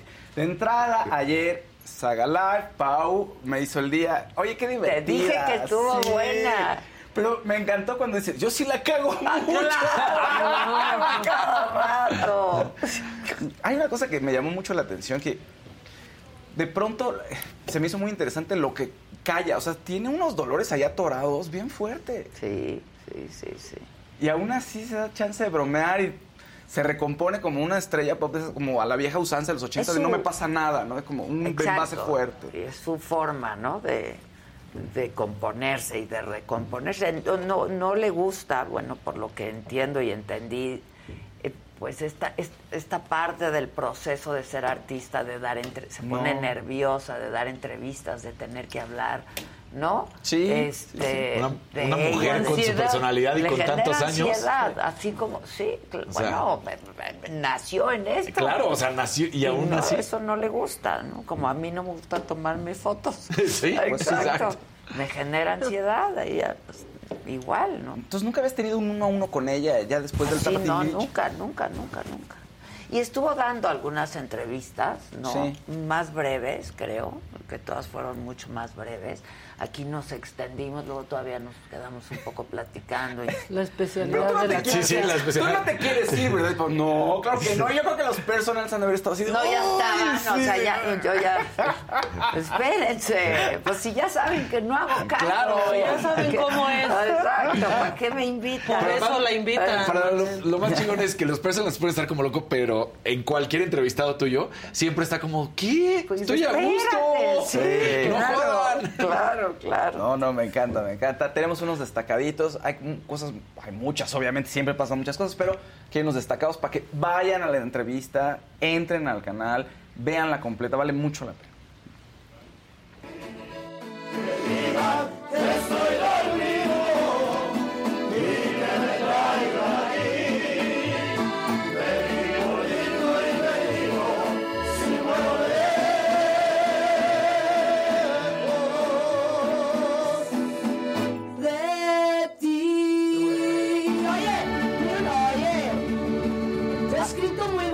Chulen. Y yo sé de la relación tan cercana que tenías con tu madre, o sea. Es que sin decirlo, se transmite. ¿no? Sí, no, pues se veía. Un día a la vez, un día a la vez. Y también ser vulnerable, porque el hecho de ser una artista niña, yo aguanto un piano, Adela. Mi, mi piel es dura. Y a veces no, no quiero. No quiero más mimosa. Esa puerta se te cerró, pero van a abrir otras puertas que se te abran. Y persistir, aguantar la vara hasta que lo logres. Sí, pero la soledad está cañona. Yo ahorita Es que me despedí de mi hija, lloró, ¿sabes? Claro. Y este, y entonces y tú no quieres llorar porque no quieres dejarla claro, vulnerable. claro. Este, y me dijo, ma, es que mi familia, este, y le digo, ma, es la decisión que tomaste, ¿no? Es muy mi amiga, lo que pasa es que no se aguanta ni la mitad. No se aguanta que yo no necesito un marido para ser fa- famoso. ¡Es broma! Le estoy dando un poquito a la Adela para reírnos. Exacto. es- Para reírnos. que es parte de la mercadotecnia. No, ella y yo, yo y ella ya no tenemos nada más que armar una gira y ya está. Bueno, ¿de? Que la dejen. Sasha, ¿te llevas con ella? Sa, la quiero, la quiero mucho. ¿Cómo ves todo lo que...? La- lo único que puedo hacer es decirle que le quiero abrazar y que, y que cuenta conmigo. Se ve súper, ¿no? Sí, sí, sí. Fuerte, o sea, hubo momentos muy dolorosos para ¿Cómo? ¿Ya ella. no se quitó los lentes? Ya nunca más se los No, quitó. pues, no. Y le dije, "Quít- quítate los lentes. Y ya te dijo, no. Así está bien, otro día con más calmita. Bueno, y en. Twitter lo que decían era que nunca la habían visto tan centrada y a- entrándole a temas, a, a hablarlos así, la verdad, porque pues sí, siempre se queda como en las risas Sí, y por sí, encimita, sí. pero aquí tuvo que entrarle profundo. Por eso estaba nerviosa, yo creo. No, o sea, sabía que iba contigo y que pues, tenía que platicar en- a profundidad. Pues n- sí, nunca hablamos del disco No. al final, Claro. ¿no? Este, pero bueno, hablamos de su trabajo y de lo que ha estado haciendo, de cómo se ha venido recomponiendo, ¿no? De esta relación que tiene con sus hijos. Este, Escucha que está muy en paz con eso y se escucha muy centrada con el tema de la maternidad, los hijos, Sí. muy enfocada. Sí, sí, ¿no? sí, sí. Y se ve que si se descuida tantito, porque tú le preguntaste sobre la fiesta, no sé qué. No, no, no. Ahorita no, ahorita sí estoy no. tranquila, ¿no? Sí, bueno. Ya se quedó en causa. Es- es- se quedó en causa. Estamos en causa. Estuvo increíble. Estuvo Una de las alegrías de la pandemia. Fue la causa. No, quédate en Claro. causa. Quédate en causa. Pero además con esto. Sí, sí, sí. Este.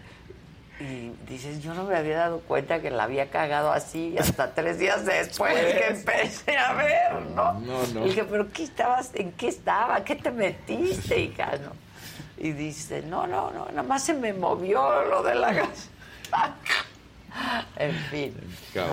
Pero tú, está padre la entrevista, ojalá la vean, está ahí en la saga y está bastante padre.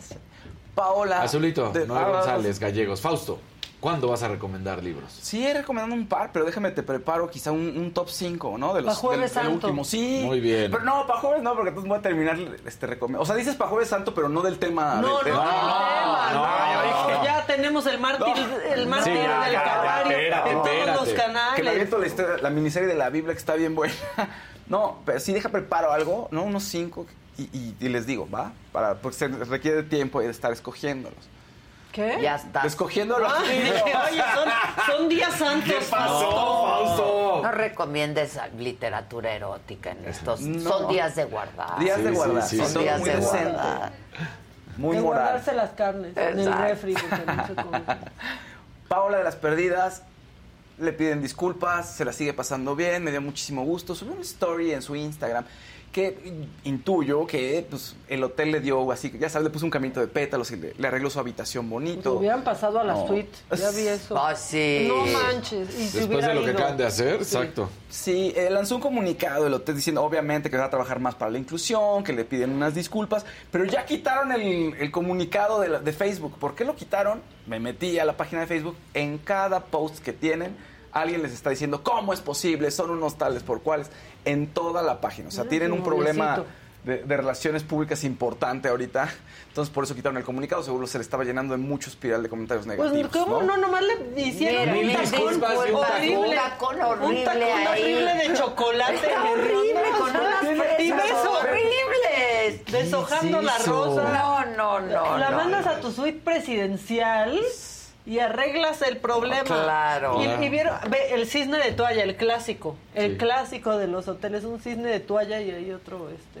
Y la botella de la cava Y más las olvidada. copas. Y las copas. Pero ella está feliz. Porque No, sí, pero novio, porque órale. está con otro momento de la vida y no sé, lo quiere echar a perder. Dos verdecitos, Víctor Chimal. Después de escuchar al presidente, cada vez me arrepiento más de haber votado por él y quisiera que ya terminara su sexenio. A muchos les pasó. ¿Cómo se llama el programa de los lunes? ¿Cómo se llama? Estuvo. Exacto. Estuvo Ah, exacto. Y Ángel Reséndiz, ¿qué opinión les merece que se haya retirado el apoyo a los universitarios y ahora simplemente apoyo como este llamado arcoíris? Bueno, a los Bueno, universitarios gays. Pero, ¿Sí? Sí O sea, van a seguir teniendo su- gay, Pero a los universitarios, pero a los artistas, pero a los, los doctores, pero a los- pero a todos. Pero a Luisa Estrada, que hasta hoy le tocó en la mañanera también. Pero fíjate que su película yo lo sentí un poquito fresa con Súper respecto- ¿Verdad que sí? fresa. Contra el AMLO es fresa. Súper fresa Para- contra para ser. Luis Estrada. Para Sí. ser Luis Estrada, O sea, su- ahí de manera ahí medio tangencial. Y, Y tú y tú AMLO y las mañaneras. Y exacto. ya, o sea... Sí, en las otras, sabe, o sea, no, no, ataca directamente al presidente en turno, pero sabes que, que el presidente en turno tiene la culpa de todo lo que está ocurriendo en la trama de la película. Aquí es como, híjole, como de refilón lo toca, pero el- la sociedad es la que tiene que revisarse, ¿no? Principalmente es el mensaje. Sí, la verdad es que es muy... social. Pero el presidente primero dijo una película que nos ataca como si ya la hubiera visto Sí, no y luego dijo y no, la he no la visto. he visto. Ay, Pues no hable de algo que no ha visto, pero es- que se le Pues estuvo dedica. Sí, exacto, se le Omnipotente, omnipresente. a ver todo No, lo que no, no no. ve. Este y también Kimberly la más preciosa se va a Ah, casar, bueno, ¿los es- traes? claro. Le o sea, dieron el anillo, En una ¿no? playa, pero no en Acapulco, vámonos hasta Cancún, directamente con Jonathan. bien no. viajeras las Con Jonathan que está en Cancún, no. En, Jon- en Cancún se casa la más, la más preciosa Kimberly, la más preciosa de las perdidas también. Le La Kimberly es muy chistosa. Oscar la griloso, es pegriloso casarte Kimberly. Su, su galán, su galán le dio el anillo ahí.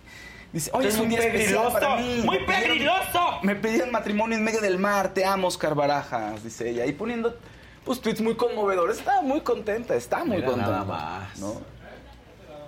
Está, está muy bonito. Ahora, eh, que Oscar, que quién es, pues es que no es un influencer, ¿no? O sea, lo conoció ahí, me parece casualmente. Así que es una persona de a pie, Oscar.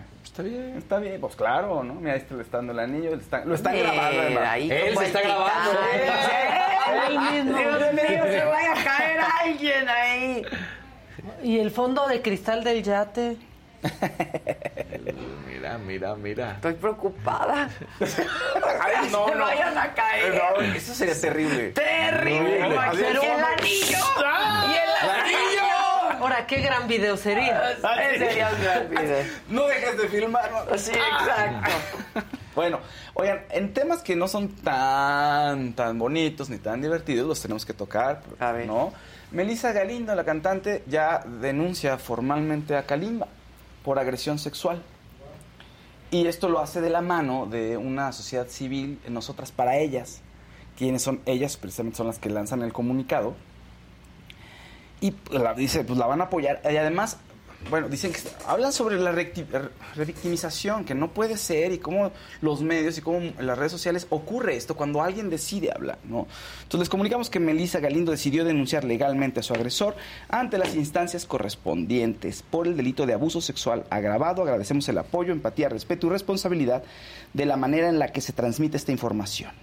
De igual manera, las mujeres, para las mujeres que han eh, escrito relatando situaciones similares con el mismo agresor, brindamos apoyo y acompañamiento, no están solas.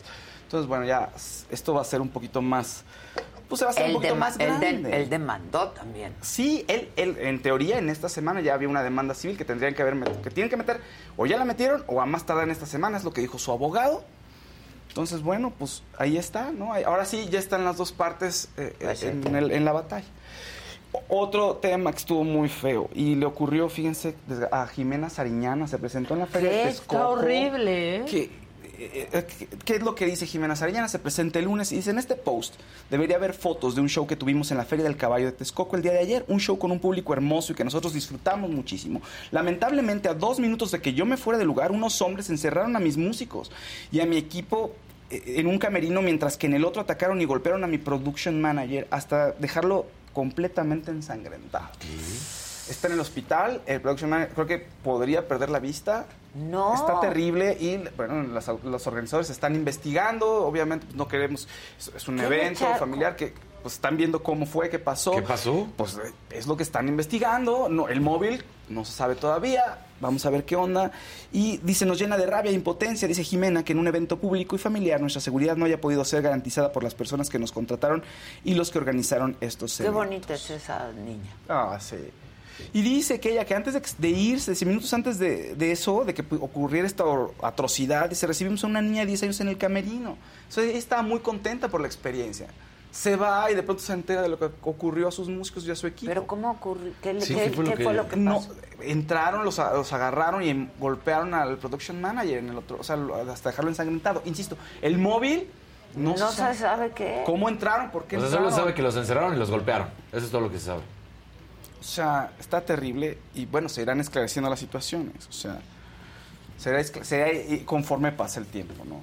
Ah, oigan, pero no se queden con esa cara. Cristina Aguilera. Es que yo ya estaba pensando en todos, o sea, pero si no es a Molotov, les roban. claro. a Pero ¿quién pudo entrar a golpear o por qué o qué? Tanto que la seguridad del lugar no haya podido detenerlo. O sea, y tampoco hayan dicho nada. ¿Qué vieron? ¿Qué pasó? claro. ¿Quién ¿Quiénes entró? eran? ¿Quiénes eran? No se queden con esa cara. Cristina Aguilera. Cristina Aguilera. Qué manera de Sí, cantar. de Qué manera, no, bueno, una de las grandes voces. Pero va a poner una nueva empresa. ¿Y ustedes de qué creen que podría ser esa nueva empresa? Si es Cristina Aguilera, ¿qué se les ocurriría? ¿Qué puede ser? No, pensaría uno que es maquillaje, pero no. Down for anything. For change. Esos lubricantes. ¡Ah! lubricantes. Porque dice que ella tiene, que en esos, que tiene tan, mucha experiencia, que conoce muy bien sus zonas íntimas y que entonces quiere ayudar a la gente. Si hay muchos puntos de placer que se van abriendo con la edad, entonces quiero llevarle esto a la gente. Entonces Ah, tiene, mira. tiene varias marcas como Date Night, por ejemplo, este, que tiene champaña y esencia de vainilla. ¿No? Para que traigas, porque en tu cita, porque tiene que ser una cita especial, pues traigas la dicha y la felicidad. Tiene otra que es Mini Escape, para esas Cómetelo, escapadas cómetelo, ahí cómetelo. eh, de, fa- llenas de fantasía que tiene coco y sándalo, por ejemplo. ¿no? Y tienes, sí, no, no, no, bonito. Tiene, hay uno que es más personal. ¿Se vende en línea? Digo, Sí, es que una está- amiga mía lo puede. Hello, Hello Playground se llama sitio.com. Tiene otro que es After Hours, para que sientas la lujuria, eso dice la, Ah, mira. O sea, pues, ¿qué hace el After Hours? ¿Qué trae? Pues tiene esencia de madera y musk, es que sería como, ¿cómo se traduce musk? ¿Como almizcle o cómo es? Musk, es como esta esencia como... No, es Sí, musgo. no. es, Musgo, ah, como- como de bosque, Sí, es como de bosque. Como musgo. Y huele ¿no? rico. Sí, a mí me encanta. Entonces, bueno, ese es un nuevo juega con la palabra porque es wood. A mí me Claro, está, jugando- está con la palabra porque Sí. es wood, a lo que se refiere. Sí, es como un, Claro, un claro. doble sentido ahí. Entonces Cristina Aguilera se está dedicando a eso, está muy contenta. Y sí, puede ayudar. Dicen que podría expandir su marca. Pues no lo sé, pero al menos está haciendo algo que le gusta fuera de la música. Entonces vean, no, no- para que no se queden con esas caras, una nota bonita. Está bien, Sí. está bien. Se vende en Refrescante. Sí, helloplayground.com. Nos humecta el- el. Exacto. Exacto, humecta, humecta. Hay que estar bien. Sigue, por favor. humectaditos. Siempre. Sí. Ah. no a la sequía, no a la sequía. No. Qué doloroso. Hidráulicos, Sí. acuérdense, hidráulicos siempre. La que sigue, por favor. Nos inyecten como las nubes para que llueva. For the next 15 seconds, picture yourself in a small town. Historic buildings with galleries, restaurants, micro distilleries. Forested ridgelines on the horizon. Wide alpine meadows. Evergreen forests threaded with trails. Friendly locals eager to guide you. And if you're not quite ready to leave this fantasy, chances are you're our kind. And you should check out visitparkcity.com right away. Park City, Utah, for the mountain kind. The most exciting part of a vacation stay at a home rental? Easy. It's being greeted upon arrival with a rusted lockbox affixed to the underside of a stranger's condo. Yeah, you simply twist knobs, click gears, jiggle it, and then rip it off its moorings, and voila! Your prize is a key to a questionable home rental and maybe tetanus. When you just want to get your vacation started by actually getting into your room, it matters where you stay. At Hilton, we deliver your key right to your phone on the Hilton Honors app. Hilton for the stay. Venga, Casarín. La que sigue, por favor. Hasta que no den el paso.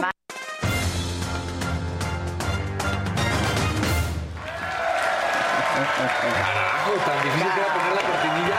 Chinga, qué bien. Cálmate. Bienvenidos, qué gusto saludarlos. Pónganle like.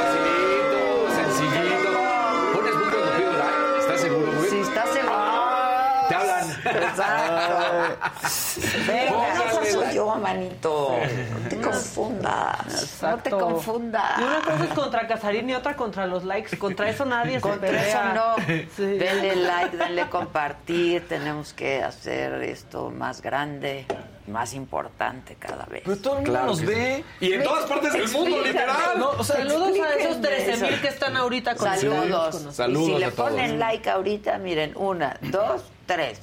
Like. Like. Píquenle, Y entonces subimos.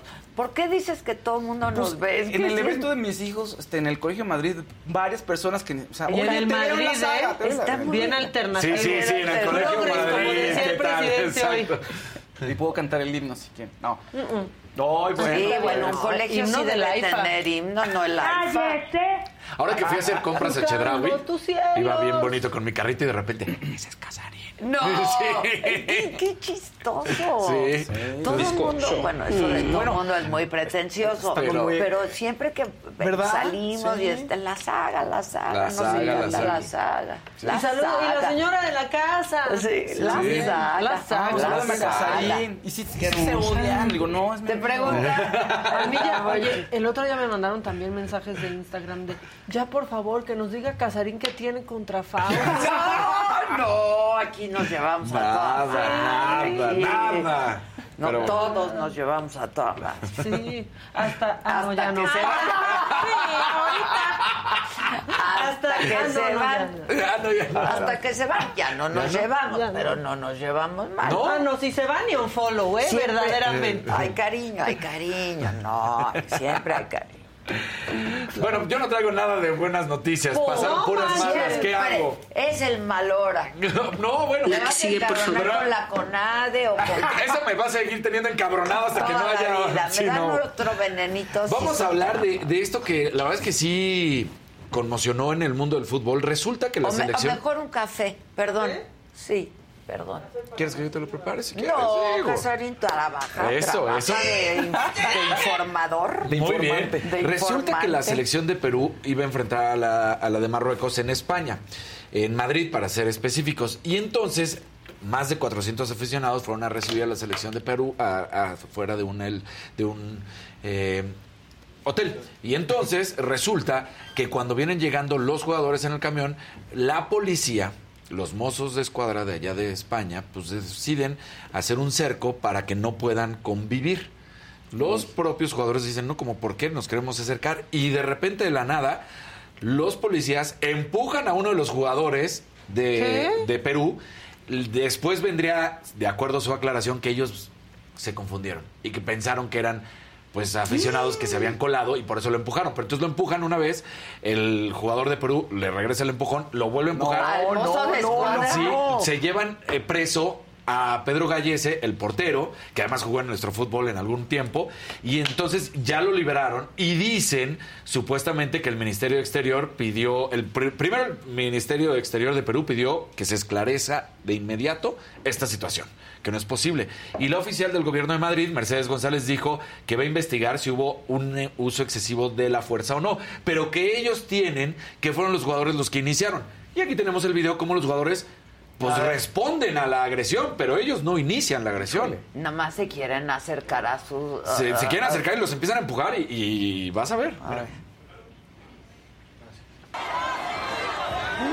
Los que estamos viendo pues son los jugadores. Ahí está el empujón primero. Y ahí le regresa el empujón. Y vámonos, de ahí se dejan venir todos los policías. No, pero. No, qué valor, pero allá no es como aquí. Sí, No, pues, no, se lo llevaron preso. O sea, no, no fue de vamos a investigar. No, no, se lo llevaron Mientras preso. viriguo, Exacto. pues le faltaste el respeto a la autoridad. Si no puedes empujar a una autoridad, no puedes. No, Aquí no. les Ah, vale no, gorro, aquí pero. como si Pues yo fuera- voy a remitir con el juez Sí. cívico por Sí, ¿no? insultos a la autoridad, señorita. Pero en, en otras partes del mundo, la mayoría de las partes del mundo eso no sucede. Se lo llevaron preso, pero sí dice, pues, por parte de Perú, del ministro del Exterior, dice, ¿cómo es posible que haya sucedido esta situación? Velos, ahí eh, no estaban permitiendo que se acercaran a los jugadores, la afición de Perú, y entonces cuando de repente ellos se acercan y quieren convivir, vienen estos empujones por parte de la policía de Madrid. Y al final del día, bueno, pues ya esta situación está tratando de resolverse. Ya fue Pedro Gallese regresado a la concentración, pero pues no terminó en ningún momento agradable esto. muy, muy mal las agresiones. Mira, desde ahí no permitían que, que se acercaran, ¿no? Entonces dices, pues si son 400 aficionados que querían saludar a los jugadores y los jugadores Querían saludar. saludar a los aficionados. Entonces, bueno, pues se les salió de las manos de, de fea manera, agresiva, y se empiezan a, a empujar y a golpear y se los llevan presos. Fausto, hay un amarillito Sí, para que interrumpas Saludos, a Casarín. Saludos- Saludos desde Portland. Siempre, siempre cuando empiece el programa pongo mi like. Besos a Mac. Bien por el like. Regrésalos. Regrésalos, El beso todo. Beso todo. lo que quieras. Oye, ya tengo mis 10 mil pesos. Yo ya tengo mis 10 mil pesos, me voy a Portland. Nada más decir que Lionel Messi pues sigue marcando goles, lo que va a suceder obviamente mientras no esté retirado. Llega a 102 goles, marcó un triplete en la victoria de la Argentina en este tour que sabemos que fue de amistosos donde estuvieron en varias ciudades de Argentina e iban presumiendo, presentando la Copa del Mundo que ganaron. Y ahora sí, otro de los momentos complicados. El COI, el Comité Olímpico Internacional, recomienda ya la reintegración de los deportistas rusos y bielorrusos a las competencias internacionales.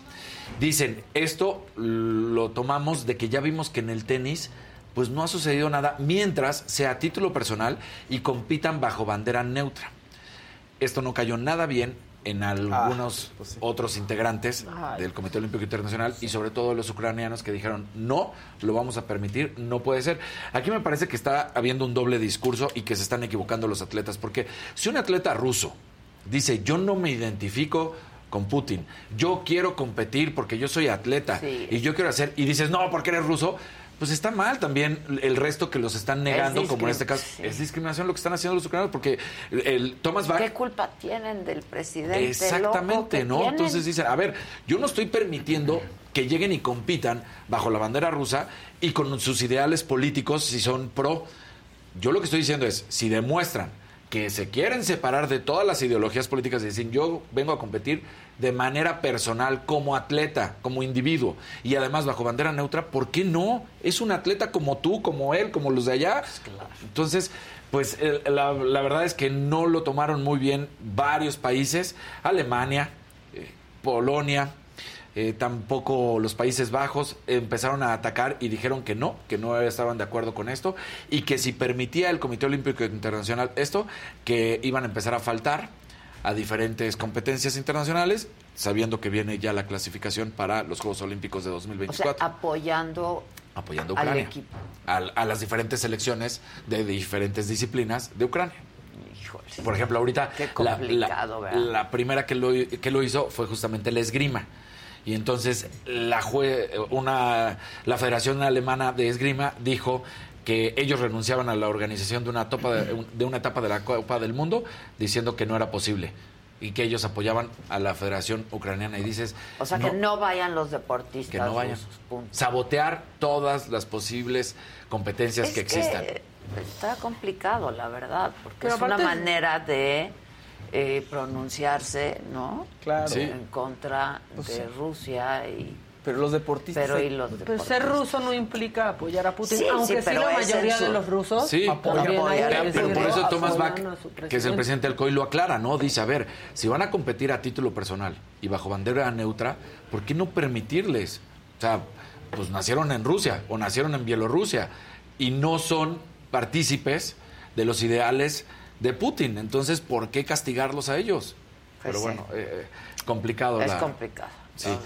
Y, y un momento que también se está viviendo en el fútbol es que Indonesia podría no tener el Mundial Sub-20, la Copa Mundial, porque, por- y, y además no la dejarían participar en el Mundial que nos toca a nosotros, en la Copa del Mundo 2026, que sería Estados Unidos, Canadá y México, porque resulta que parte de el- la gente de Indonesia, pero del gobierno y de parte del fútbol, decidieron que no iban a permitir al equipo israelí ingresar. Ah. ¿Y eso? Pues dicen que eh, Israel, aunque era la primera ocasión en que iba a participar en este torneo sub-20, que el conflicto entre Israel y Palestina es un asunto sensible para la nación y que ellos no están de acuerdo en que Israel vaya y participe. Y tú dices, son futbolistas. Volvemos A lo mismo sí, sí. Son futbolistas que no han mostrado ninguna inclinación. Simplemente van a ir a participar y dice en, in- Indonesia, nosotros apoyamos a la causa palestina y, Y, no que en ese caso permitir". muy probablemente sí están en contra de su primer ministro Muy y de sus prácticas claro. Son- de- del primer En ministro Indonesia israelí. el 86% son musulmanes. Sí, entonces, pues la Sí, verdad, sí, Por más claro, musulmana, la nación es, digo, musulmana, sí. Se 277 practica esa millones de habitantes han apoyado. Pero, pues, la FIFA dice, no, es que tú no puedes negarle el ingreso. Ah, como de que no, claro que lo niego y ya lo negué. Y entonces la FIFA dice, ok, adelante, pero entonces tú ya no vas a participar en la Copa del Mundo del Uf. 2026. Están tratando ahorita de llegar a un acuerdo para ver cómo se pueda resolver. Lo que sí es que en la Copa del Mundo Sub-20 que se iba a realizar, en No unos- van. ya no van. Y están viendo si Argentina sería quien la realice, pues, por supuesto porque acaban de ser campeones del mundo y dijeron, bueno, Y podríamos no van a dejar de hablar de eso. Oye, y, y no, y se me está ocurriendo que son buenos temas para el tercer grado deportivo, Deportivo, ¿no? claro. Tengo En la expectativa de ese política del deporte. Ojalá no me decepcione. Pero Ay, mire, no lo es que se hace fácil. ahí Bueno. es complicado. It's complicated. It's Es como el de Facebook. Sí. It's complicated. No, no está, no está fácil, ¿eh? la verdad es que no está fácil. Bueno, eh, no entienden, los futbolistas en nuestro país no entienden. narcocorrido. El narcocorrido. ¿Otra vez? O sea, aquí va la imagen y ahorita lo platicamos. Estos son jugadores de León, le amarran a un suerito 200 pesos y una cartita que dice, pónganme el de JGL. No. No, ¿no? Y lo presumen en TikTok. O sea, es que no entienden. Están bien idiotas, Están ¿no? bien idiotas. Ahí abajo había una banda. Entonces, bueno, pues mandan la botella. ¿Dónde obvio. es eso? Eh, esto fue en Mazatlán. En Mazatlán, Además, claro. en Mazatlán. El partido. Y es que ahí la banda se pone a cantar Sí, claro. y pasan muchas Pero- bandas en la playa. Pero ahí te va. Este partido se pospuso de la jornada 1 porque fue cuando pasó todo lo de Ovidio. Ah, Entonces, por todo lo de Ovidio no se pudo realizar este partido entre León y Mazatlán en su momento.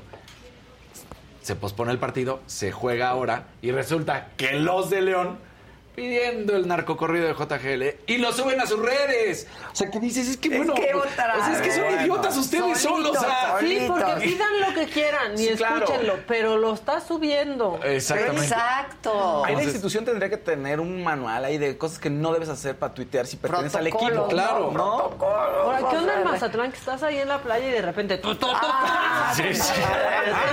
Claro. Y no. No o sea, paran. desde la una y media, dos de la tarde hasta la noche. Exacto. Vamos a Vamos a relajar relajarnos tras a la otro, tras otro. No, hay que escucharlas sola. Entonces, No pues manches. Angulo, Bra- Jesús Angulo, Byron Castillo y Brian Rubio son los que aparecen en el video y, y no, no, no lo entienden, ya habíamos visto, pero bueno. Ahí está. Nos vamos a ir con algo alegre. Ah, venga. Después de la nota que ayer presentó Maca de la superentrenadora del Cruz Azul, dije, ah, sí, pues regresémosla, ¿no? Estas son 11 de las futbolistas que ya sabemos que no ganan bien en el fútbol mexicano. No ganan bien. Y entonces, pues van a otras plataformas como por ejemplo Instagram, donde suben contenido de todo tipo. Con patrocinios. O Pues por cantidad de seguidores les van y ahí ganan lana, ¿no? Entonces yo dije, ah, sí, ¿te, te molesta? Pues ahí te van 11 de las mujeres que militan o militaron en nuestro fútbol mexicano, que tienen una cantidad brutal de seguidores, que son jóvenes, que son exitosas y que ponen fotos de todo tipo, como lo vuelvo a decir, jugando fútbol, En este, sensuales, en shortitos, en, en ropa interior, o sea, de todo tipo, guapísimas y exitosas. Norma Palafox, 23 años, 2 millones de seguidores. Mira. 2 millones de seguidores. Eh, Yana Gutiérrez, ella 18 años, 760 mil seguidores. Luego nos vamos a ir, eh, ahí vamos, ahí vamos, los espero, ahí está, Yana Gutiérrez. Luego Karen González, delantera, 20 años, 557 mil seguidores, es lo que tiene. Mira nada más. Nailea Vidrio, una de las que más llama la atención ahorita, muy guapa esta niña de Pero 19 buena años. jugadora. Buena jugadora, muy buena jugadora. No, de, todas aclaré, Sí. todas son grandes jugadoras son- y son populares. y son populares y además son muy guapas Y entonces, esta mujer es Nicole Teja, estadounidense, 337 mil seguidores. Ahorita es la que más la está rompiendo en Instagram con sus fotos que sube, de, como digo, de Normal, todo pues tipo. sí. Se está enojando De la del Cruz tipo. Azul. Exactamente. Ahorita. Están provocando. Viviana Michelle, delantera, 334 mil seguidores. Pamela Verdirame, 289 mil seguidores. Blanca Félix, portera, 269 mil seguidores. Stephanie Jiménez, portera también, 265 mil seguidores. Y Jennifer Muñoz, con 25 años, 184 mil seguidores. Todas estas mujeres, como pues ya sabemos, su sueldo es paupérrimo. Sí, pues Paupérrimo. tienen que buscar. Buscan.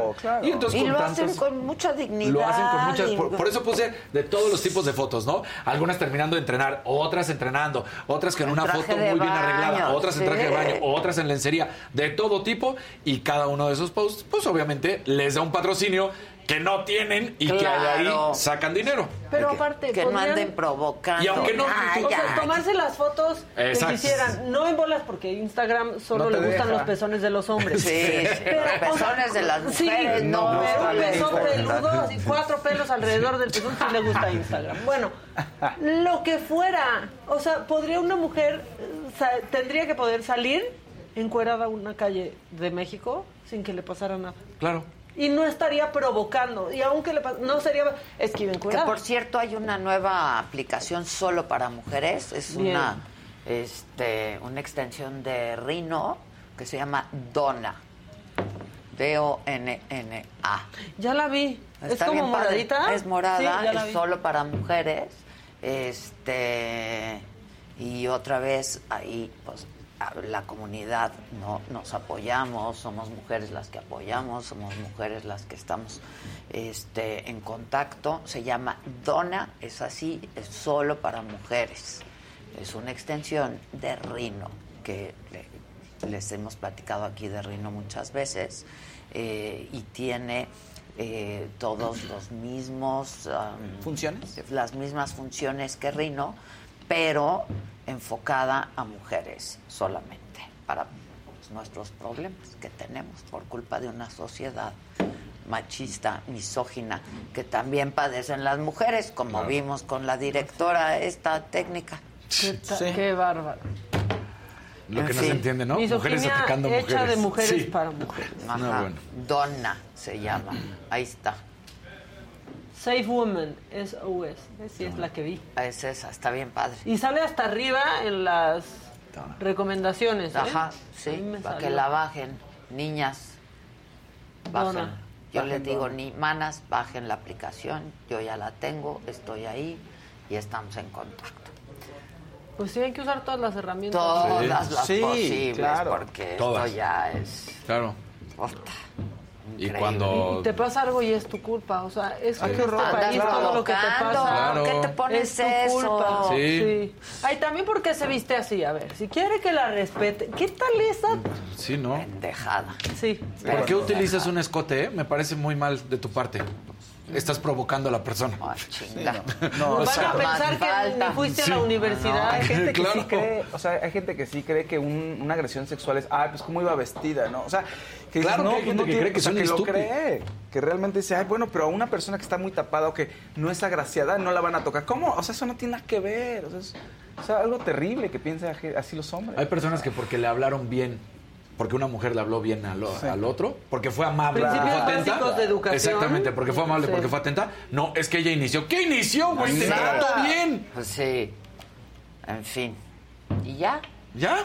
Ay, Me fui, Dios. por, por eso dije, nos vamos Muy bonito, bien, mira, nos vamos. muy bien. Sigan a las jugadoras. Sí. Exactamente. Sigan Además, a las jugadoras en Instagram, seguro Sí. tienen TikTok también. Tiene mucho para o sea, crecer aquí no fue por aquí no fue por guapura o no guapura, por buena jugadora o no buena jugadora, fue por seguidores. Exacto, fue por número de por seguidores. seguidores. Hay unas que no tienen pues prácticamente ni cinco mil. Ustedes ayuden a todas. Ahí Sí. están. Y para que ganen lo que, lo que en sus clubes no pueden ganar. Exactamente. También. Pues sí, ¿No pues si no les dan. A las de Tigres hace tres años Sí. que hasta los iPads les quitaron. Los- sí, sí. Eso, y eso que Tigres y América deben ser de las que mejor ganan, ¿no? Y Chivas, supongo. Las mejores mejores sí son las de Tigres, ¿no? justamente. Mejor pagadas, ¿no? En Bueno, el norte es donde están mejor también. pagadas ya. Ya llegó el Javiderma. For the next 15 seconds, picture yourself in a small town. Historic buildings with galleries, restaurants, micro distilleries. Forested ridgelines on the horizon. Wide alpine meadows. Evergreen forests threaded with trails.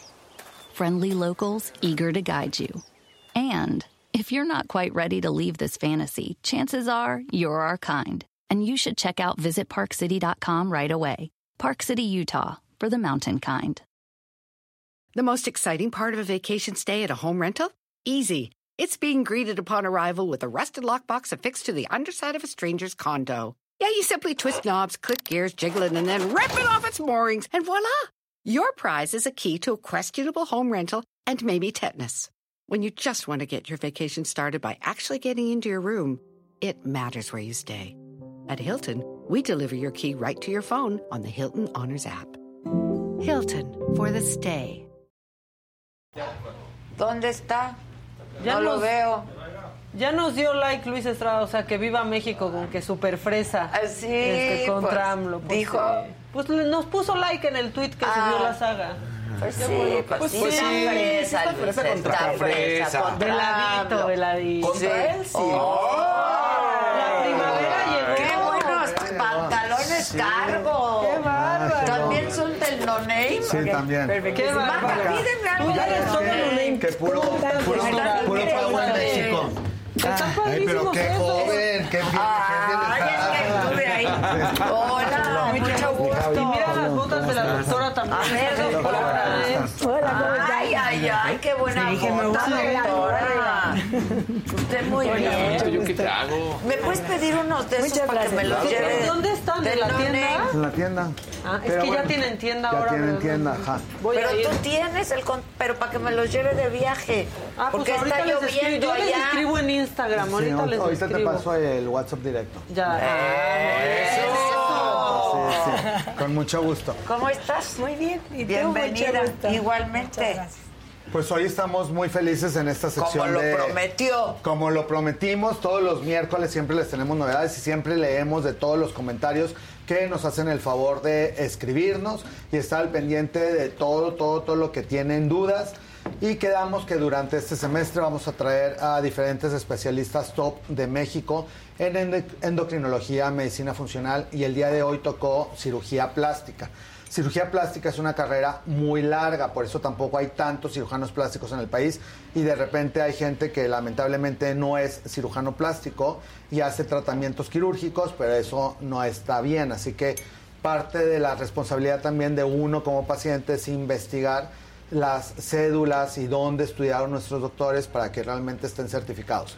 Para ser cirujano plástico estudiaron primero medicina general, después cirugía general, después cirugía plástica y después cursos de subespecialización porque al ser el cuerpo humano tan grande hay gente que se subespecializa en mano, en articulaciones, en reconstrucciones o en cosas estéticas también, eh, párpados, cuerpo y cada quien puede tener sus propios gustos dentro de la cirugía.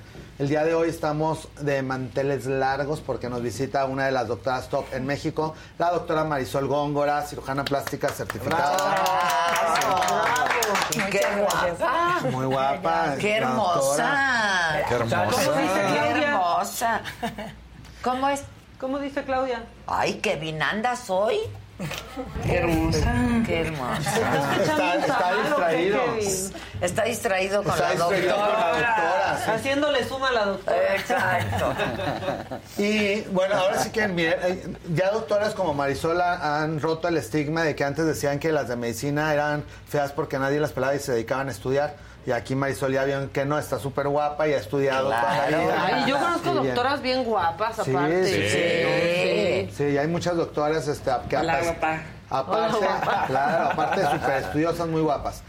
Y con Marisol eh, quería preguntarle cuáles son las, porque hay diferentes tendencias en México, en Europa, en Brasil, la- aunque eh, no todas las mujeres les gusta operarse lo mismo. En México, ¿cuáles consideras que son las tres cirugías top en cirugía plástica? Pues en México la cirugía más común es liposucción. Yo creo que esto se basa mucho en Por que ar- en la por- población. Por pues, arriba de. Sí. por arriba de implante de mama. Ajá. mira. en el mundo la cirugía más común es implante de mama, pero en México la cirugía más común es Lipo. liposucción. La lipo. Ajá. Órale. Luego sigue implante de mama y luego sigue rinoplastía.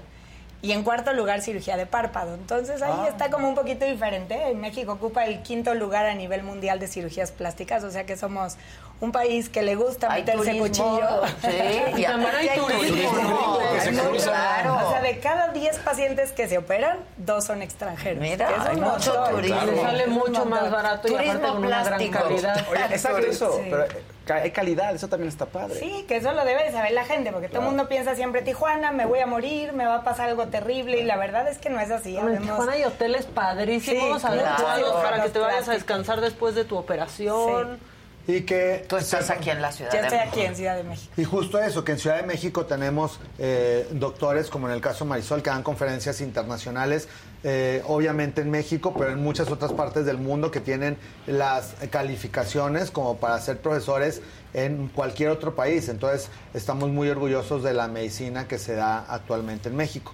Y en el caso de Marisol, eh, hacemos un congreso que se llama Dermacosmética todos los octubres. Ahí van muchos doctores cirujanos top. Ella nos ha hecho el favor de dar conferencias en México. Y ahí en octubre pasado valoró a mi mamá, que muchos vieron en historias mías que puse.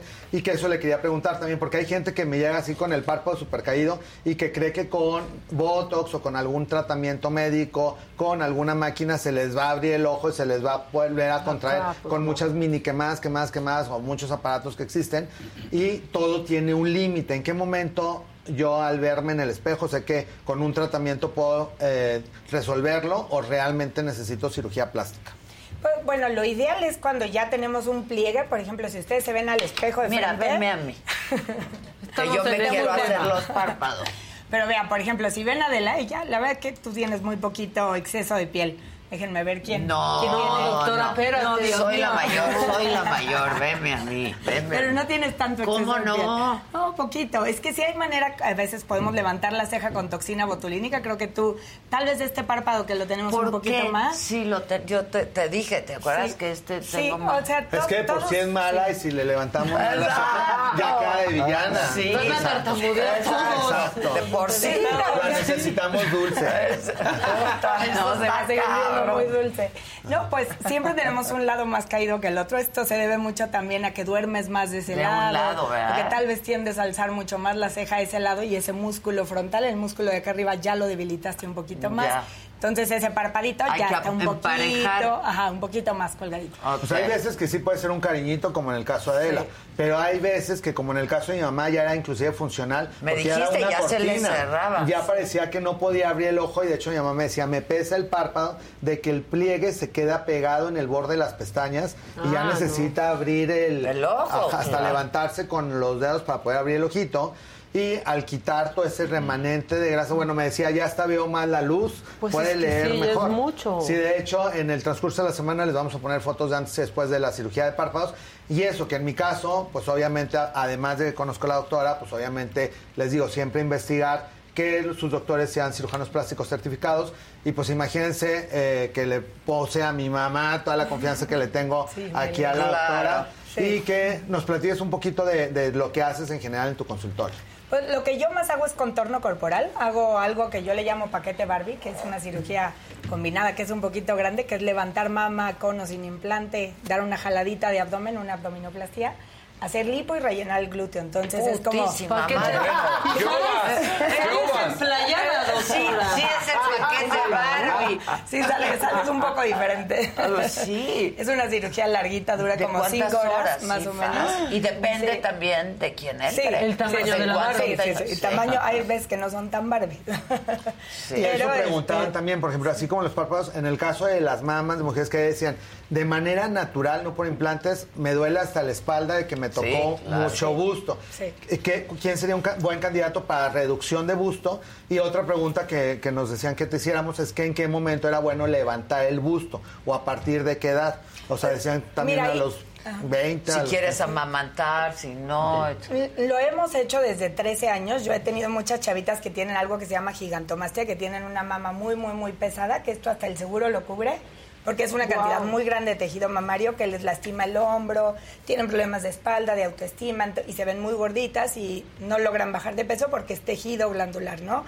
No es- no es solo grasa. Sí, no es solo grasa, por más que bajen Es de una peso, condición. ahí está, ¿no? Claro. Sí, hay muchas pacientes, perdón, que me llegan con mama muy grande que pues tienen mucho exceso de, de grasita, que esas pues lo recomendable es primero que bajen de peso y ya luego que se operen, porque si no, Claro. pues no queda como tan proporcional el asunto. Pero es una cirugía muy común. Cada vez más se hace cirugía de explantación de mama. Ahorita se ha vuelto como muy de moda el tema de me quito los implantes y ya quiero estar como lo más natural posible.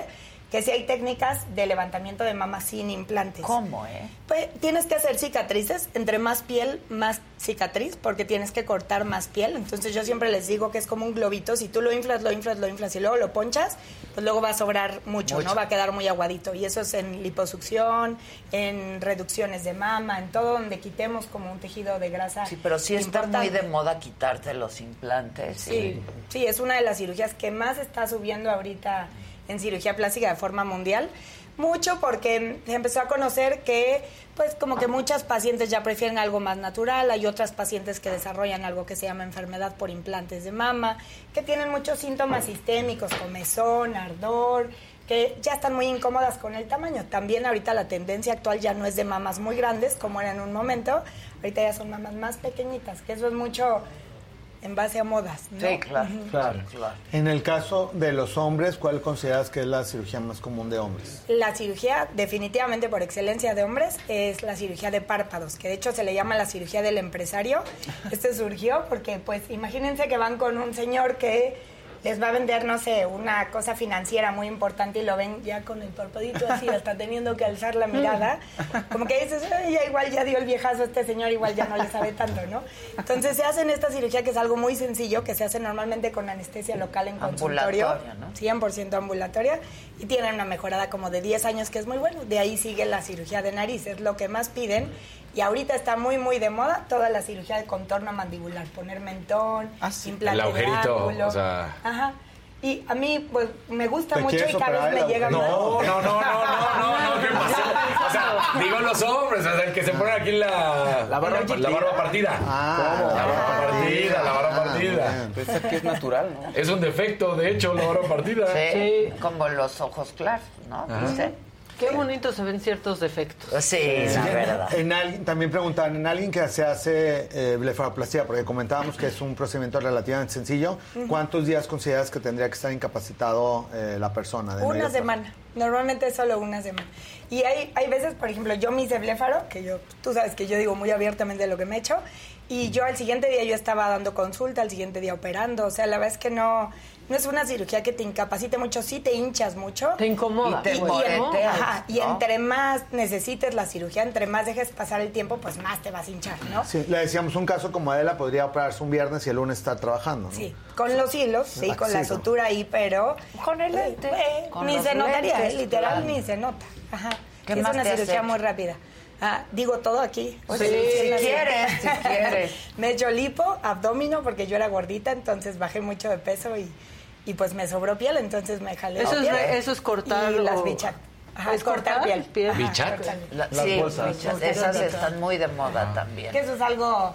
De hecho, me lo hicieron una vez que estaba de guardia y así de ¿quién se deja? ¿quién se deja? Ay, ay, bueno, te- ponte ahí, te las vamos a quitar. Eh, ¿Esas sirven de algo? Pues sí, para lactar cuando eres bebé, pero ya después no sirven, No sirven de ningún otro nada. tipo de lactancia. Sí. Bueno. De hecho, Por eso me aclaré. ¡Oh, sí! Oh, sí. Creo que de hecho tenían algunas imágenes de algunas de las cirugías que Marisol, Marisol también es muy activa en redes sociales, entonces ahí van a estar apareciendo sus redes sociales para que la puedan seguir y se enteren de todas las eh, transformaciones que hace para el beneficio de las y los pacientes. Entonces ahí pueden estar observando eh, muchos de los procedimientos, máquinas, cirugías que, que ella realiza en su consultorio. Y bueno, platícanos de estos cambios.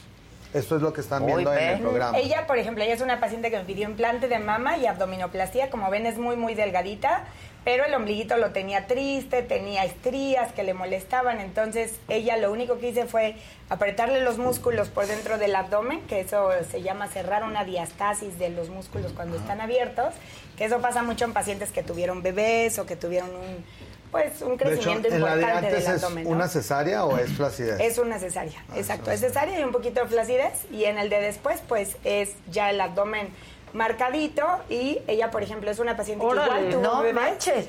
Ajá, Yo sí, quiero ella- eso. Digo, ella definitivamente es una paciente que hace mucho ejercicio, Sí, pero claro. tiene un cuerpo espectacular. Es lo que yo te iba a decir, o sea, de nada sirve si después te vas a ir otra vez. De a- nada sirve. a. Esto siempre les digo, no es magia, ¿no? Nosotros les damos una muy buena ayudada, pero definitivamente ustedes tienen que cuidar y exaltar los resultados. Claro. A esta paciente es un paquete Barbie, como les comentaba hace ratito, fue levantamiento de mama con liposucción, abdominoplastia y transferencia de grasa glúteo. Vean cómo se le ve hasta el marcaje del brazo, porque marcamos hasta el brazo. Este, y eso Uf, se ve sí muy se le natural. ve el marcaje del Ajá. brazo. Por ejemplo, la Sí. mamá se le quitó o nada más se levantó. Se levantó y se cambió implante. Ah, Ah, se cambió. Y el marcaje de brazo es bien difícil porque yo pues tengo algunas amistades que se lo han hecho y parece que les dieron un hachazo. Se nota ahí. Sí, el puede llegar a así que se ve sí. un machetazo. Yo lo que siempre les digo para que eso se vea natural, tiene que relacionar con el músculo en la parte interna, ¿no? Si tú Claro. lo haces y la paciente engorda y no hace ejercicio, se ve muy, muy falso. Sí, se ve, luego se ven unos hasta dibujados, está ¿no? él. Le puso abdomen. Ahí está en casa. A él le hice una liposucción de alta definición, es un paciente que ya estaba delgado, pero no lograba marcarse, entonces pues le eché una ayudadita ahí definiendo los músculos del ¿Es lo que abdomen. más te gusta El brazo, sí, contorno corporal, aunque hago mucha, mucha cara, eh, mm, como que cada vez me llega más cara, la verdad, si me preguntas, yo en lo que hice un fellowship después de, de la residencia fue de contorno corporal, que eso me gusta Ah, mucho. Ahora, el que se haga el abdomen son los párpados tiene que mantener también una dieta porque si no al es ratito... justo cuando Sí, de hecho, que la piel toca dieta la y ejercicio. pestaña. Ujú, sí. Ah, sí, Ese que es el ejemplo que decíamos que la Eso es piel un toca la ejemplo de una pestaña. blefaroplastia. Ajá. Y ya- Sí, que ¿Cómo aquí cambia la mirada? O sea, es que de verse como ya muy cansadas, que eso es lo que la mayoría de pacientes me dice, es que todo el tiempo me dicen que me veo cansada y no estoy cansada, ¿no? Ay, sí que llegas y ¿qué te pasó? Sí. ¿Qué me pasó? ¿De, ¿De qué? qué? No, Es mi no. párpado Si no dormiste. Estoy cansada, que me digan que estoy cansada. Sí, sí. Exacto. Sí, Entonces, pues, aunque sí hago cirugía de cara, como que normalmente lo que más más hago es cirugía de contorno corporal. Hay algo que después de la pandemia te pidan más. Por ejemplo, ¿te acuerdas cuando contábamos que en Inglaterra, después, durante la pandemia, que la gente tenía que hacer muchos Zooms, se empezaron a operar la papada? Sí. Porque entonces se veían y decían, ¿qué es esto que tengo aquí? Y subió, subieron los números de operaciones de papada Sí. muchísimo. ¿Aquí subió Sí, algo? de hecho yo hago un procedimiento que se llama cervicoplastia, que no es como tal una lipo de papadas, es una pequeña incisión aquí y aquí atrás. Coses los músculos por dentro del cuello, que se llama platisma, y haces que el cuello quede muy estirado. Eso me subió casi un 200%. Guau, así, ¿no? ¿ves? O sea, ahorita, por ejemplo, ¿Y hoy tengo te dos de esas cicatriz? cervicoplastias. Una bajito del mentón, muy chiquita, y otra pegadita al pelo atrás. Y No, yo necesito eso también. ¿Eh? Aparte el IVA, güey, vamos a hacer uno para interno. para- Exacto. Sí. Yo ya. Yo Sí. Y más que ahorita Aunque la- con lo que me hace el Javi también. Mejora, se pero mejora. sí, una ayudada quirúrgica, sí, sí Quirúrgica, vale la pena. Y eso se recupera rapidísimo. Sí, y Suena de hecho, este, ambulatorio. y es un procedimiento que se hace en consultorio. O sea, ni siquiera tiene que ser algo Órale. de quirófano, es un procedimiento. ¿A poco? Con anestesia local y sedación, porque si no, sí se están moviendo. Ajá, ajá. Pero la verdad es que no es doloroso, es un procedimiento bastante rápido. Tardamos como una hora, hora y media más o menos en hacerlo. La recuperación. Nada, o sea, puedes hacer, si estás muy inflamado una semana, pero lo que siempre les digo a los pacientes, intenten hacerlo cuando pueden estar medio encerraditos, usar una bufanda o algo que les tape el cuello tantito, una o dos semanas, porque salen moretes y ya después su vida normal. Wow.